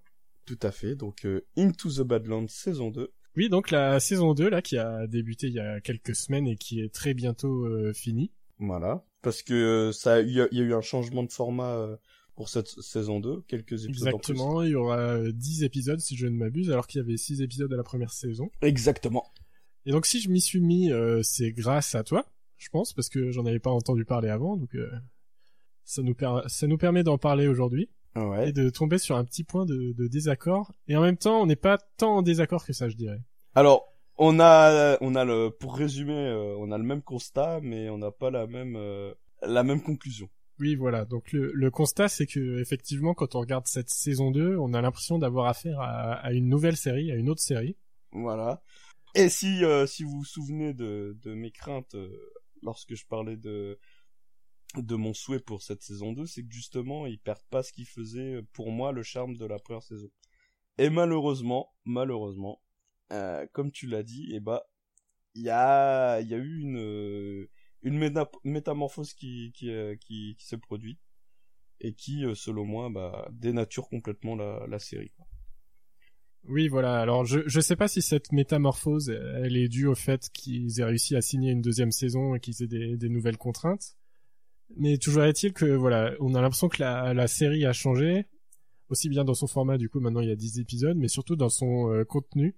Ouais, tout à fait. puisque tu toi ce qui t'avait vraiment marqué et, et intéressé c'était euh, l'aspect euh, arts martiaux quoi tu tu disais euh, à juste titre que c'était la seule série euh, d'arts martiaux Voilà, justement, j'étais content que des gens souhaitent, souhaitaient remettre au goût du jour les, les séries d'arts martiaux et ce, que, ce qui était tout à fait la, la, la première saison. Et j'ai l'impression que justement avec cette cette euh, perspective de, de, de saisonnalité euh, de la série, bah, on on perd de ce qui faisait pour moi le, le, le- tout l'intérêt de la, la, la série quoi. Euh, ce que je craignais justement, c'est qu'avec euh, déjà plus d'épisodes, on, on perd en rythme et c'est ce qui s'est passé. Mais pire, c'est que bah ils ont pas, ils ont complètement euh, effacé euh, effacé l'ADN de, de la série quoi. Enfin, j'ai on, on, on est d'accord, enfin on est tous les deux d'accord pour dire que c'est plus du tout le- la même série. Moi, je dis pire, c'est ils ont ils, ils ont ils ont complètement euh, ils ont complètement renié le concept euh, original quoi. Donc pour moi c'est c'est très décevant. oui voilà en fait l'univers est, est conservé mais la, la façon de, de raconter l'histoire a totalement changé Ouais. là là où on avait euh, deux voire trois combats très bien chorégraphiés et très longs dans chaque épisode dans la première saison là dans la deuxième saison, s'il y en a un dans l'épisode euh, qui est bien fait, on est content quoi. Et c'est pas c'est pas toujours le cas. Et c'est pas toujours le cas, exactement. Je, me souviens du du duel là entre l'ancien euh, l'ancien clicker et et Sony là dans l'épisode, euh, je ne sais plus quel épisode exactement, mais au début de la saison.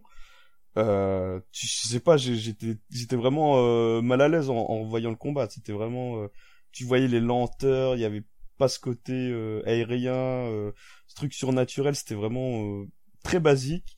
Et pourtant, ça doit être la scène de combat la plus longue que j'ai vue de début de la saison. Donc c'est dire le, malaise au visionnage de, cet épisode. Ouais, moi, ce qui m'avait mis un peu mal à l'aise dans cet épisode-là, c'était le fait qu'on t'introduise un clipper légendaire Ouais. Genre le plus le plus fort clipper de tous les temps presque de la manière dont il le présente. Que t'as jamais entendu et en fait, parler. Ce, ce personnage dure qu'un seul épisode quoi. Voilà. Et t'en as jamais entendu parler avant et et le gars se fait dérouiller euh, comme ça quoi. Donc euh... il a il a combien 999 tatous c'est ça? Et il se fait défoncer comme il se fait défoncer par un, un vieux mineur euh, tout pourri qui lui coupe le bras enfin Bref, je spoil, hein, mais euh, je suis tellement énervé par cette scène que... que non, pour moi, pareil, c'est typiquement, typiquement ce que, ce que, ce que je voulais pas dans, dans une saison 2 et, et le fait qu'il soit renouvelé, c'est qu'il tombe dans les clichés, dans les, dans les mauvais, dans les mauvais, euh, euh, dans les mauvaises mises en scène des, des épisodes ou dans, dans des scénarios bidons. Enfin, là, l'introduction du perso là qui, qui traîne euh, qui, qui le boulet là que Sony se traîne, mais non quoi, pitié. J'ai l'impression de revoir le, le mec de Game of Thrones, là, le, le pote de Jon Snow quoi. Enfin non quoi. Oui voilà, je vois ce que tu veux dire. Ouais, c'est en fait. T'as vraiment l'impression qu'on leur a demandé de plus remplir un cahier des charges d'une série typique. Exactement, d'une série. Là où ils étaient en totale liberté euh, dans la saison. Voilà, ils étaient en total roue libre. Euh, là où la saison 1 te présentait bah, c'était concentré quand même sur euh, le perso de Sony, mais on te présentait d'autres persos qui étaient tous hauts en couleur, et tu supposes que comme il y avait moins de budget, bah voilà, ils avaient pas non plus euh, 10 000 persos en tête. Euh, la saison 2, c'est paf, ils sont tombés dans direct dans, dans ce que je voulais pas. On t'introduit plein de persos, des trucs, des gars qui servent à rien, un, un, un clipper légendaire comme tu dis qui fait un épisode, que de la lourdeur, que des que des des entre guillemets tournages autour du pot. Enfin moi ça ça me rend fou quoi. C'est ils ont vraiment il y, a, il y avait une checklist. J'ai mis de côté une checklist de tout ce que je voulais pas. Ils ont tout checké. Ils se sont dit ouais c'est bien. On a on a répondu au, au, au, à la demande. C'est parfait. Et vraiment en mode euh, voilà on a on a 10 épisodes par saison. Donc on va on va étaler la confiture avec euh, euh, plusieurs euh, plusieurs bouts d'histoire sur sur euh, plusieurs épisodes. Enfin la même histoire sur plusieurs épisodes euh, on peut espérer une autre saison, donc on va pas se faire chier pour résoudre les trucs. Et des persos qui sont morts, bah on les fait revenir parce que euh, ils sont bien, donc euh, ce serait dommage de s'en séparer. Maintenant qu'on on peut espérer avoir des, des prolongations de saison, voilà, je pense. Bah, heureusement qu'ils ont fait ça parce que pour, ça, ça, reste le, meilleur personnage. Attention, de la, attention spoil, attention spoil, attention spoil. Je voulais te couper avant. Oui, c'est le meilleur perso. Je l'aimais beaucoup dans la saison 1 mais voilà, dans la saison 1, il est mort, il était mort, et ils te le font revenir, parce que c'est une saison 2, parce que c'est une série classique, typique. Tu vois, les, les, ok, maintenant, les, les morts de perso, c'est devenu anodin avec des séries comme Game of Thrones, mais quand même, tu pouvais quand même lui reconnaître ça dans la saison 1, Sony en a bavé, il s'était débarrassé de ses chaînes. Qu'est-ce qu'on fait dans la saison 2 On est renouvelé, paf, on le remet comme ça, sorti du chapeau. Bon, je sais qu'il y avait eu des histoires parce que l'acteur en question avait eu des problèmes avec avec, ses, avec son agenda, ça ça tombait pas bien au niveau des, des tournages. Ils avaient fait en sorte de, de, de, on va dire, de finir la saison 1 euh, comme ils pouvaient euh, avec ce perso, et finalement il revient, tant mieux. Mais voilà, je trouve que c'est quand même, c'est quand même dommage et limite ridicule, quoi. Mais bon. Là où moi je suis euh, pas forcément d'accord avec toi, c'est que certes, il a gagné des, défauts euh, avec ce, système qu'on vient de décrire, mais je trouve qu'il a gagné aussi quelques, qualités, notamment sur la crédibilité de l'univers. En fait, la, saison 1, j'avais du mal à croire à, à, tout ce que je voyais et tout ce que j'entendais dans cette série. C'est-à-dire, il y avait, je sais pas, il y avait toujours un problème en termes de, de nombre, de, en termes de distance. Euh, en fait, on comprenait pas trop qu'est-ce qu'un Badland. Ouais en fait, quelle taille ça fait, euh, combien il y a de, que représente une armée euh, là-dedans en fait. et t'avais l'impression qu'en fait, au final, c'était juste des, petites maisons, euh, enfin des un QG par Badland, quoi, on va dire, et en une seule invasion très brève, en fait, tu pouvais conquérir un Badland voisin, quoi. Alors, alors que on te disait qu'il y avait des milliers de clippers, mais en même temps, euh, ils étaient pas si balèzes que ça, quoi. C'est censé être des putains de guerriers, mais en fait, il y en a 100 qui meurent à chaque épisode, quoi. Et... C'est vrai. C'est vrai. Mais alors attends, euh, par contre, toi, ce que t'appelles Badlands, c'est quoi du coup? Parce que si c'est ta compréhension du truc. Bah pour moi, les Badlands, c'est euh, les les territoires contrôlés par les barons. Et euh, au-delà des Badlands, il y a rien quoi. En gros, il y a un désert quoi. Ah bah c'est marrant parce que moi j'ai pas compris ça du tout justement. pour moi, pour moi justement, les seules zones, les seules zones civilisées, c'était là où il y avait les barons. C'était une sorte d'enclave. Et les Badlands c'était tout ce qui était autour en fait les déserts quoi. Ouais mais je crois que c'est c'est réexpliqué dans la saison 2 hein. les Badlands c'est vraiment l'intérieur. D'accord.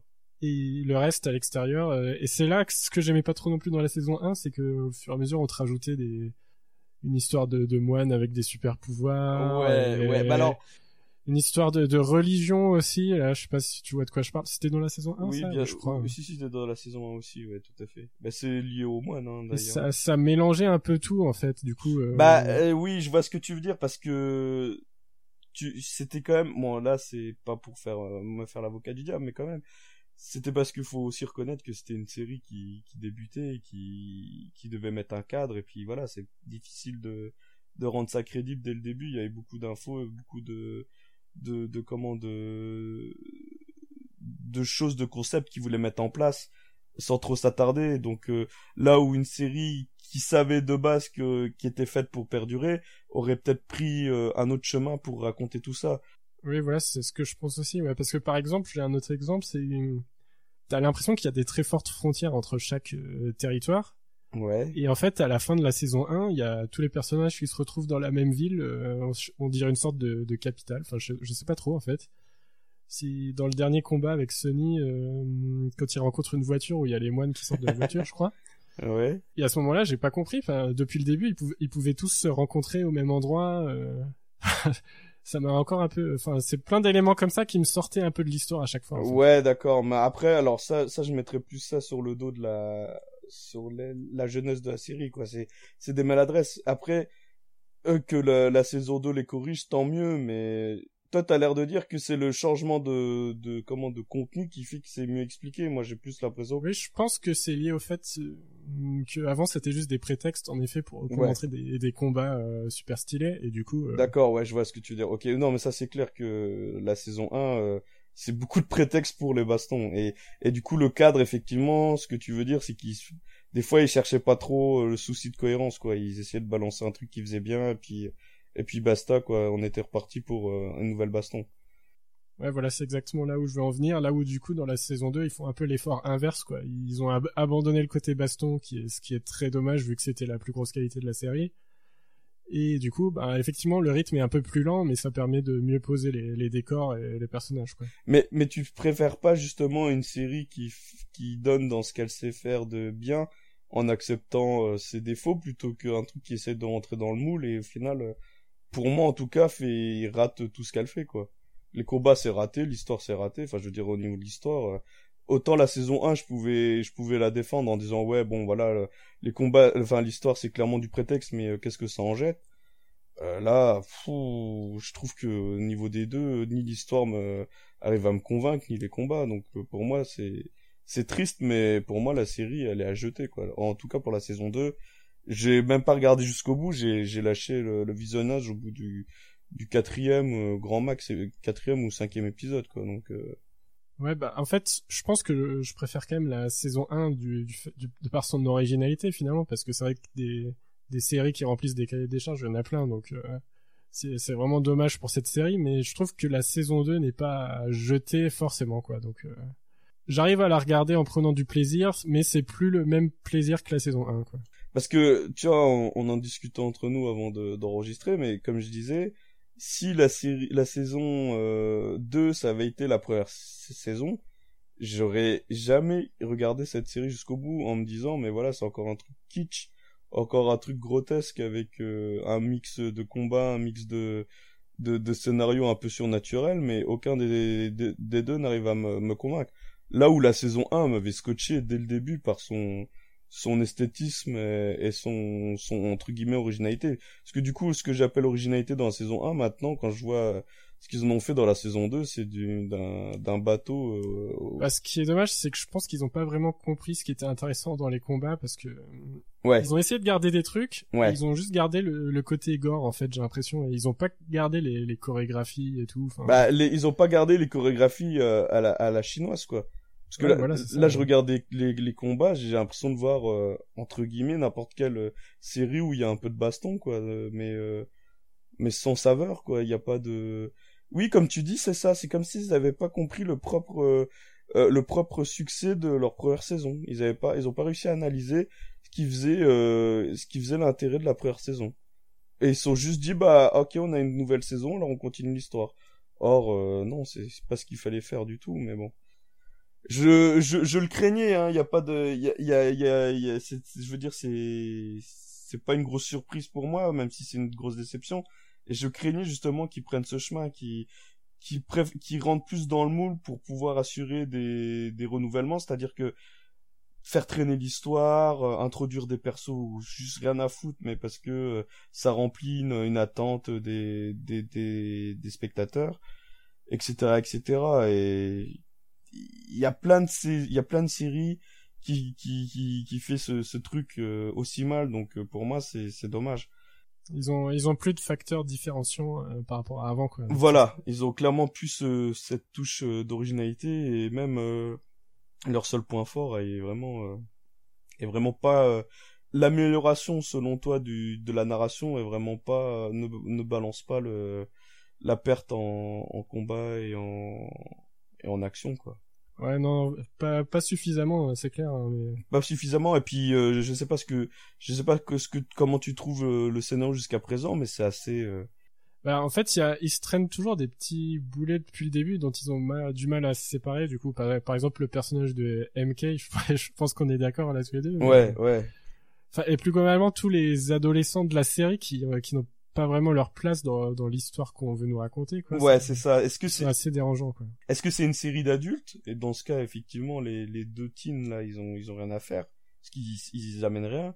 Ou est-ce que c'est un truc plus pour jeunes? Et dans ce cas bah voilà euh, c'est pas pour moi et je passe mon chemin.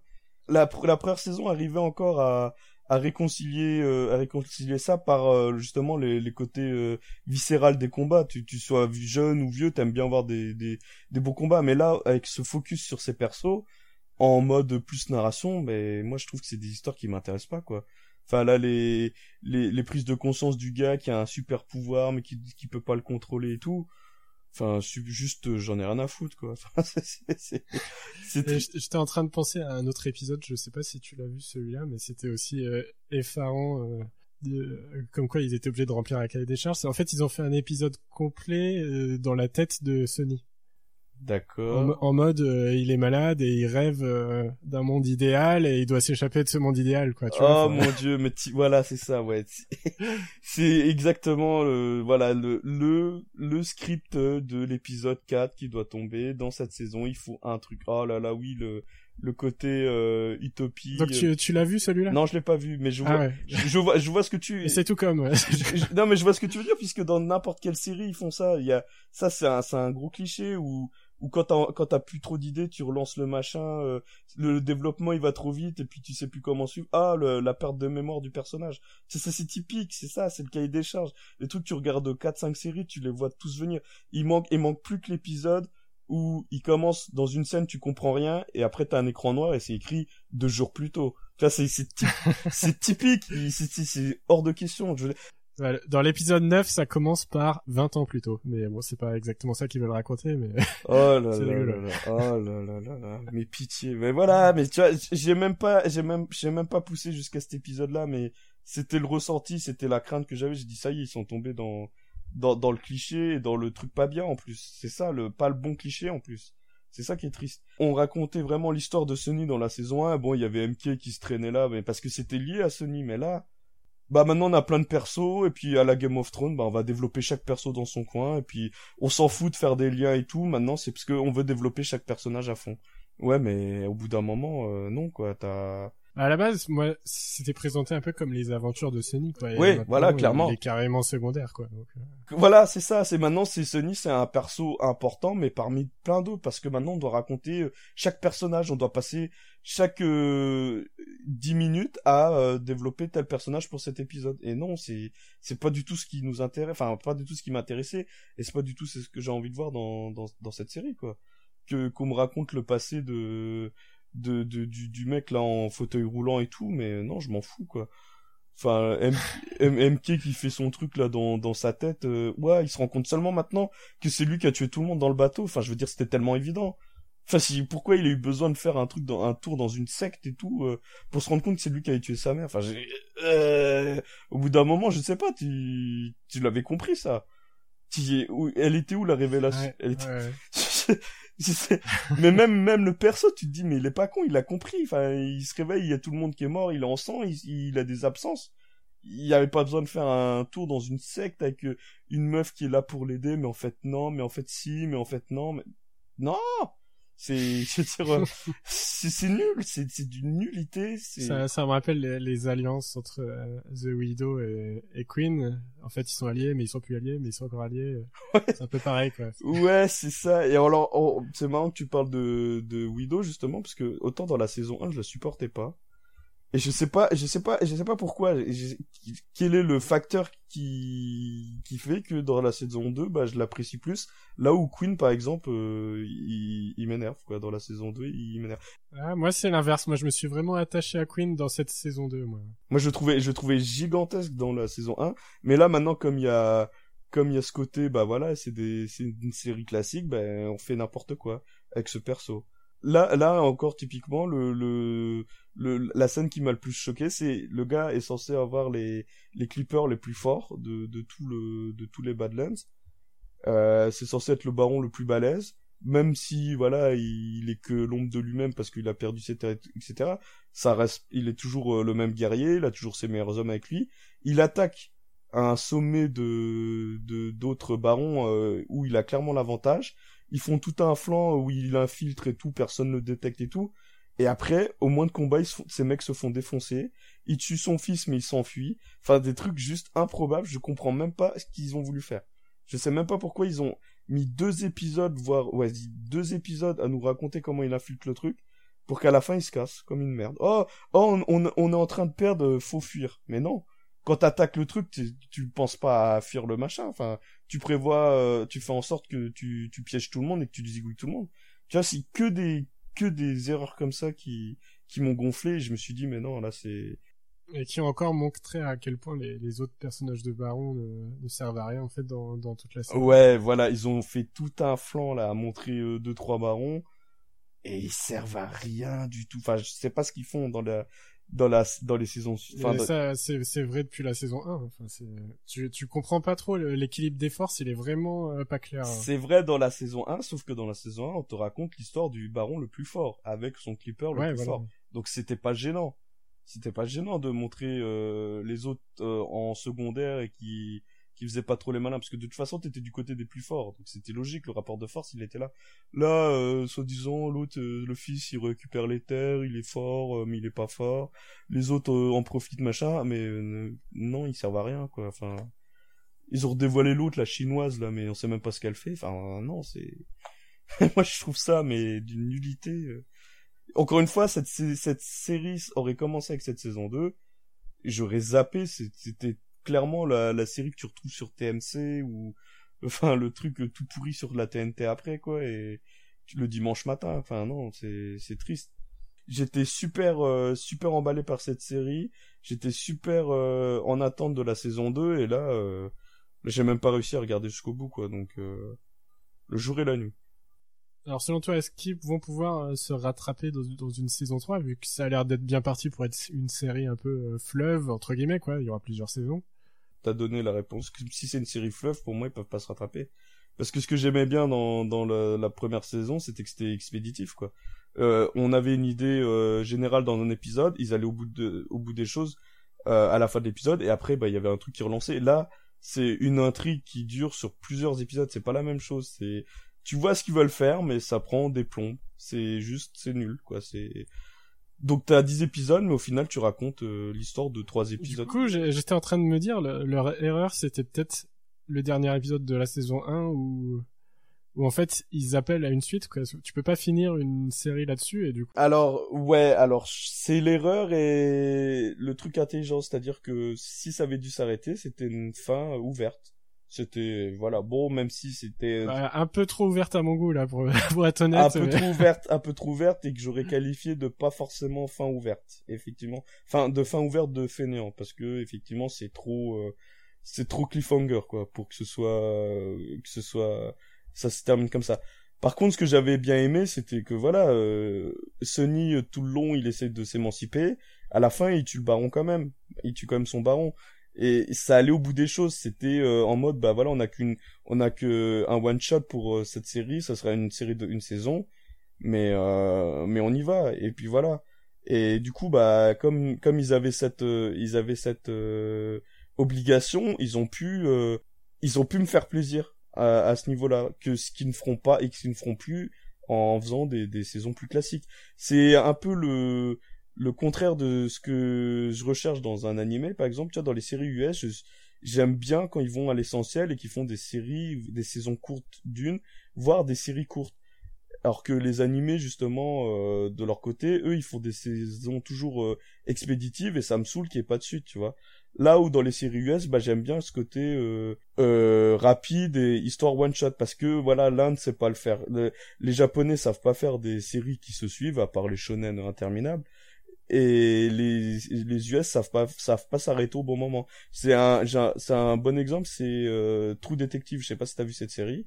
La saison je n'ai pas regardé non. La saison elle est vraiment géniale, je te la conseille, elle est elle est c'est vraiment bon c'est un c'est un thriller mais c'est vraiment top, ça mélange vraiment des des thèmes que j'aime bien, il y a même une petite dose euh, euh, Lovecraft, tu vois, sur sur la fin pour te dire à quel point c'est c'est pas fantastique du tout hein, mais tu vois, t'as un petit côté comme ça un peu mystique elle est vraiment bien. Et ils ont fait une saison 2 mais nul à chier quoi avec un casting pourtant euh, t'as Colin Farrell ils changent de casting à chaque saison non c'est ça? Ils prennent des stars euh...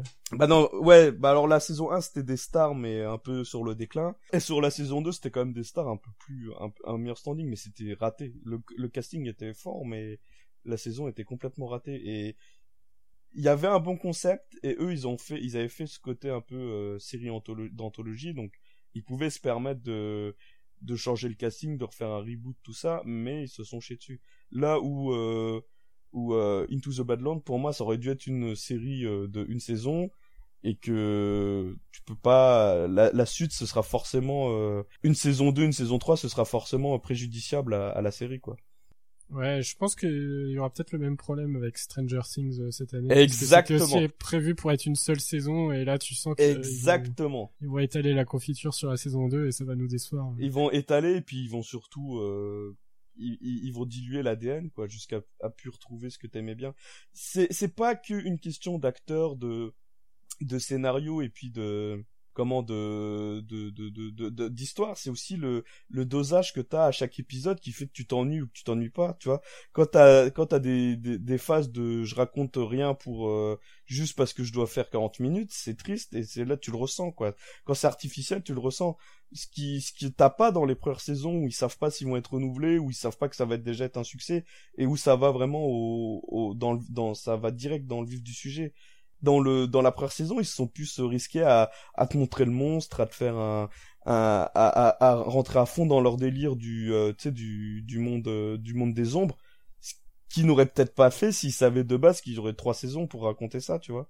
Oui. C'est bête à, c'est bête à dire c'est peut-être une une généralité. La saison 1 elle était elle était vraiment rythmée pour euh, Stranger Things hein. elle était vraiment rythmée parce que il y avait peut-être pas d'autres saisons 2 tu vois. Donc même s'ils ont fait, ils ont laissé euh, le petit, euh, le petit cliffhanger, euh, encore attention spoil à la fin du, de la saison 1 où tu vois que le, le petit là il crache des verres là. Ils ont même s'ils ont laissé une porte ouverte, ça aurait très bien pu être une, une fin de, de, de série quoi. Ouais, là pour le coup, ouais, là ça, aurait pu très bien finir comme ça. Ça aurait fait une bad ending, tu vois, comme on, comme on dit dans, dans le jargon, et puis basta quoi. C'était, c'est un peu classique dans les trucs un peu d'horreur quoi, où le méchant il s'en tire tout le temps quoi.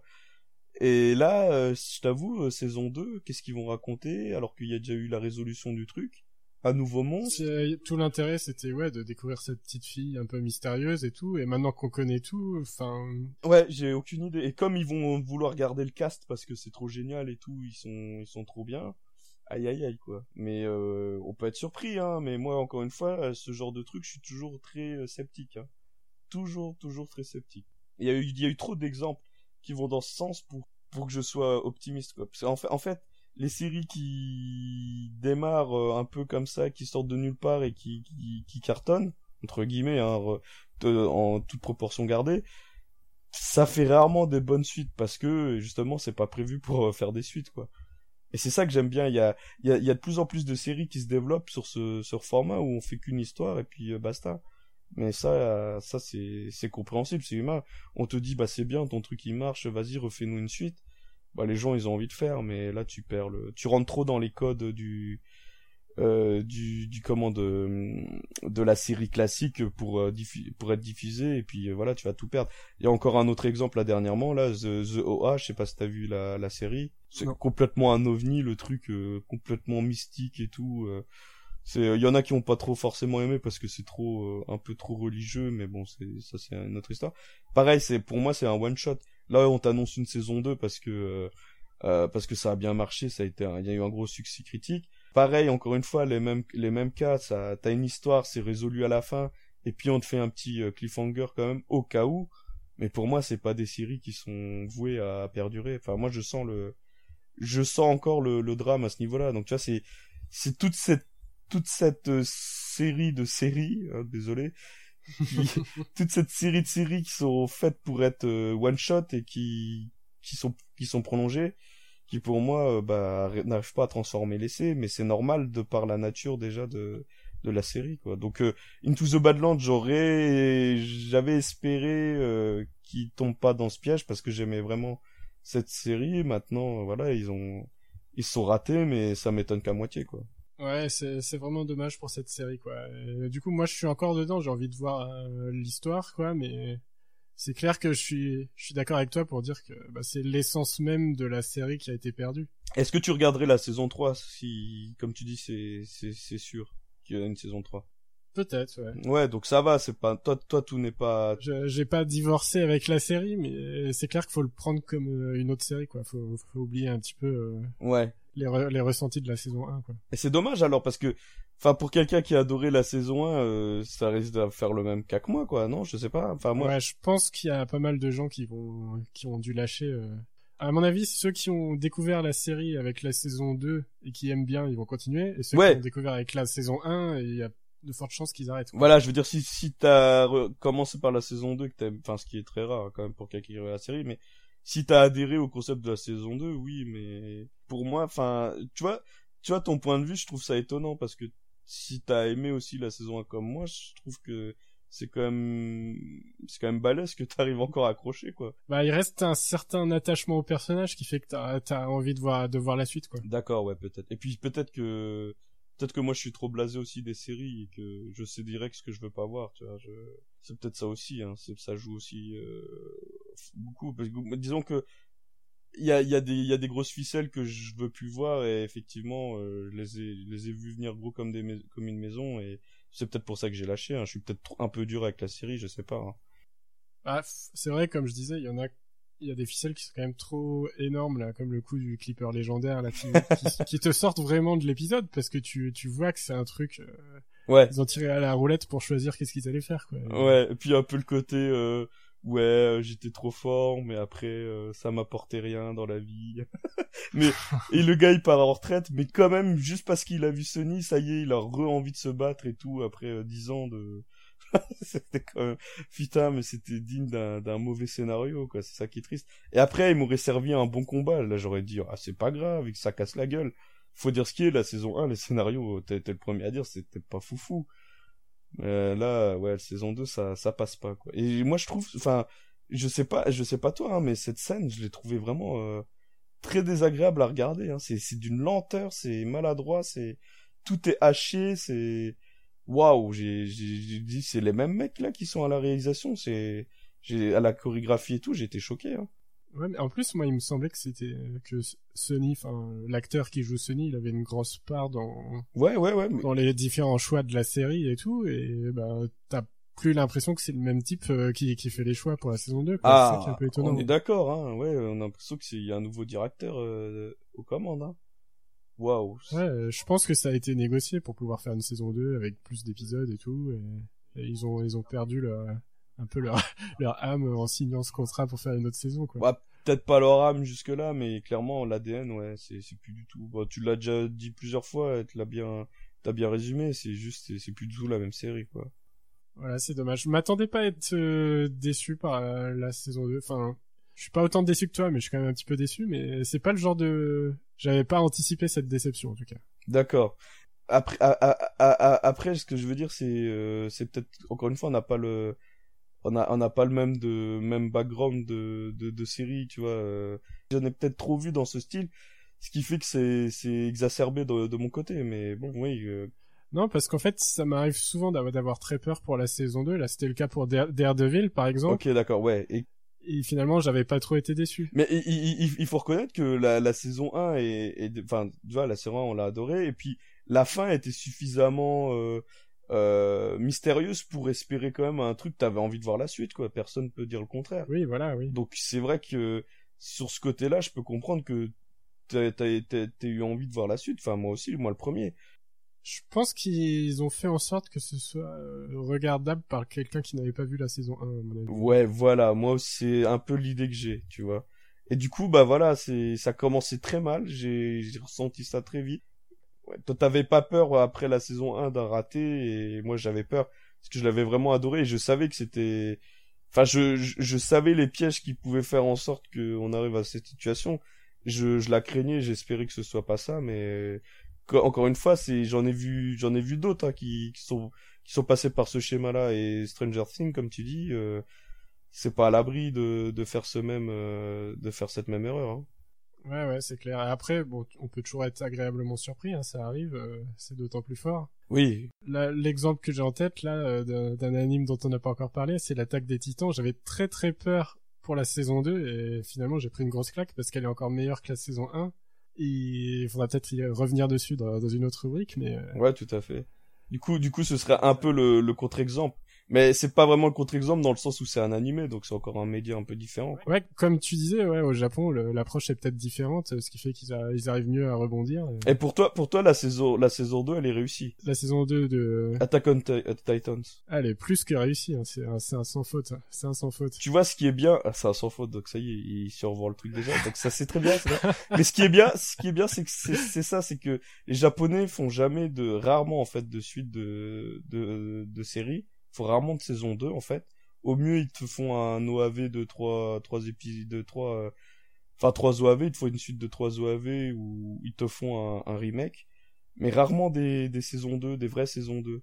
Si tu me dis que celle-là elle est réussie, moi j'ai un autre exemple d'une série que j'ai adoré qui avait fait une vraie suite.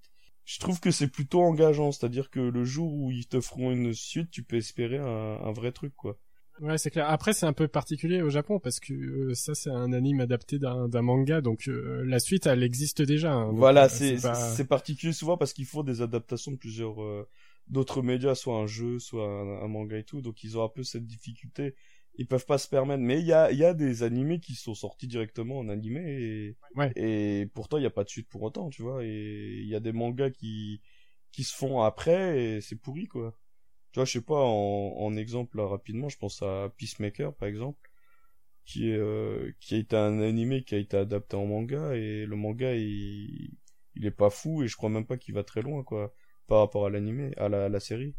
L'autre exemple de saison 2 qui était réussi pour moi, c'est euh, Full Metal Panic. Ils avaient fait une saison 2 What the fuck, donc pour moi ça rentrait dans dans le dans la catégorie bah suite ratée, ils savent pas faire. Et ils ont refait une saison 3 qui fait en fait office de, pour moi en tout cas, qui fait office de vraie saison 2 et c'est vraiment réussi quoi. Ouais, bah comme quoi tout, tout est possible, hein, et pourquoi pas une saison 3 euh, Into the Badlands qui soit réussie, mais... oui, bah ça c'est sûr, mais... Il y a peu d'espoir, peu d'espoir qu'il re...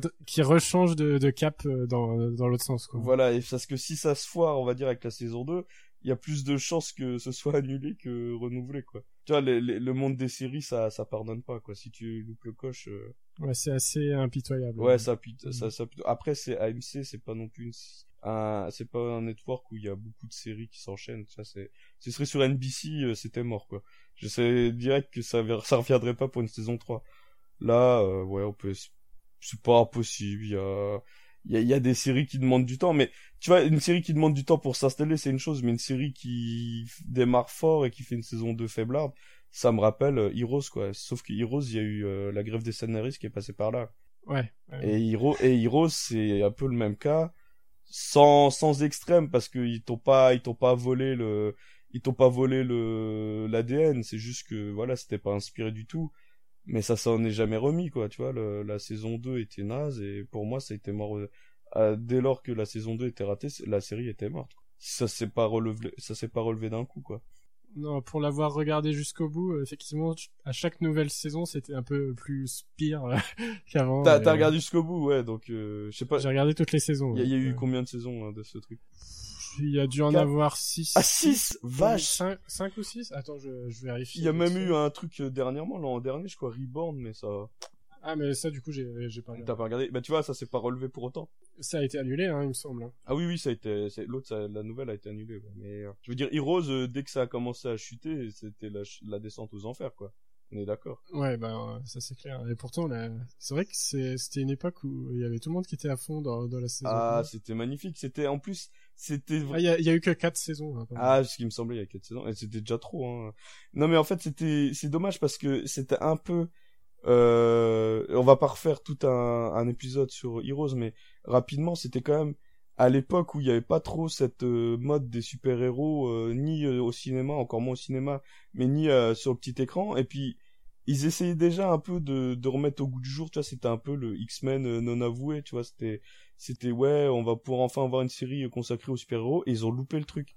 Et c'est dommage, hein. Avec leur propre licence, en plus. C'est ça qui a été balèze. Voilà, hein. c'était balèze. Ils avaient réussi à faire un vrai univers et tout. Et ils avaient pas, ils avaient pas renié ce côté comics avec justement, là, le, le gars qui avait les, qui faisait les peintures là euh... ouais qui, qui voyait l'avenir qui, qui venait l'avenir donc tu vois t'avais t'avais cette notion encore un peu comics donc un peu ce ce Marvel euh, bah illégitime mais euh, plus hommage et puis ils ont ils ont complètement loupé et regarde aujourd'hui les séries de super héros il y a que ça il y a que ça et du coup je trouve que c'est ça doit être super frustrant tu vois si t'étais euh, créateur de la série et de voir que t'aurais t'aurais pu te être comment t'inscrire comme étant le euh, la référence, le pionnier, et au final t'es passé complètement à côté, quoi. Ouais, bah d'autant plus qu'aujourd'hui euh, ils jouent plus sur la facilité, ils prennent que des, des licences connues. Euh. Ça marche en plus, c'est ça le pire. Hein. Enfin, les gens regardent, quoi. Donc, euh, je sais pas, c'est peut-être que peut-être que le public était pas prêt à ce moment-là, mais je trouve que c'est d'autant plus du gâchis, quoi. Mais bon, la, la grève du scénariste, encore une fois, je pense qu'elle a dû frapper plus fort euh, cette série que que d'autres quoi. Ouais, je pense que ça, ça a beaucoup joué. Ouais. C'était pile à ce moment-là. Ouais. ça a été ça a été violent quoi. Enfin, et typiquement euh, pour reprendre l'exemple de de enfin, pour revenir sur Into the Badland, un perso comme Sylar, tu vois, c'est typiquement un gars qui aurait dû finir en saison 1. Mais non, comme il y a une saison 2 et comme il est populaire, paf, on te le ressort typiquement ce qu'ils font avec le baron, tu vois, c'est le mec est censé être mort quoi, il se fait planter, ils se mettent à tous dessus, puis le gars il revient et puis après oh ça fait la coqueluche, on le remet à toutes les saisons, oh puis des fois il est gentil, oh des fois il est méchant. Ah là là, quelle quelle purge, quelle purge. Et là je vois Into the Badlands, j'ai même pas besoin d'aller plus loin, je vois déjà le la la merde là qu'ils sont en train de faire même. enfin bon, voilà. Ok, bah on va s'arrêter là sur euh, Into the Badlands on va s'arrêter là. On va, on va, on va un petit peu la laisser euh, un petit peu respirer parce que j'ai pas été tendre je pense, même si je, pour moi c'est, clair et net, j'ai pas de, j'ai pas de, de doute là-dessus que c'est pas fait pour moi. Je pense que je suis quand même peut-être un peu dur et que il y a moyen d'y trouver son compte. La preuve, toi, tu, toi, tu trouves que ça parle quand même d'un, d'un constat qui est, qui est vrai, qu'on va pas répéter. Non, on va pas, non, non, non, bien sûr, bien sûr, non, non, bien sûr. je pense, je pense juste que voilà, c'est, il faut savoir, euh, il faut savoir tourner la page et pas en dégoûter les autres, euh, justement. Moi, je sais que je regarderai pas, mais voilà, que si quelqu'un, si toi t'apprécies, euh, voilà, je, je peux comprendre aussi. Je veux dire. De toute façon, c'est toujours bon pour chacun de se faire son propre avis, hein, donc ouais. n'hésitez pas, n'hésitez pas à regarder. dites-nous ce que vous en pensez. Ouais, ouais, c'est ça. Puis non, mais je veux, ce que je voulais dire par là, c'est que je veux pas la condamner comme ça de façon euh, genre j'ai la parole divine quoi je sais c'est clairement pas pour moi maintenant encore une fois je peux comprendre que tu que, que tu peux que tu puisses apprécier quoi c'est à dire tu trouves euh, tu trouves suffisamment de, de bons trucs pour euh, pour aller au-delà des défauts quoi c'est ça que je veux dire surtout que moi de mon point de vue moi je regarde très peu de séries hein, du coup voilà. ça, ça, me choque moins les voilà je pense voilà c'est ça c'est ce que ce que je parlais quand je parlais de background c'était à ce niveau-là je pense que quelqu'un qui est un peu plus euh, occasionnel peut peut y trouver son compte quoi.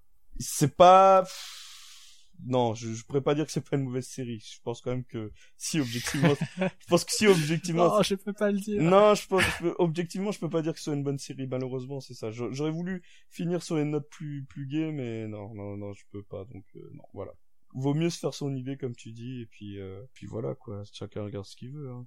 Oui, voilà. Et puis il y a encore des petits combats et c'est pas si commun que ça d'avoir des combats, euh, même s'ils sont beaucoup moins bien que dans la saison 1. Ça... Et c'est pas, et c'est pas commun d'avoir un lead asiatique. Hein. C'est pas du. Non pas, plus, ouais. C'est pas être raciste de dire ça. C'est juste que voilà, c'est pas, c'est pas très courant non plus. Donc ça peut être aussi une raison pour regarder. Hein. C'est ainsi que se termine cet épisode 7 de on Retry. N'hésitez pas à nous suivre euh, sur les réseaux sociaux, sur Twitter, sur Facebook ou sur iTunes. Et nous n'avons plus de crédit en poche pour aujourd'hui, mais nous reviendrons dès que nos poches seront pleines. À bientôt. À bientôt.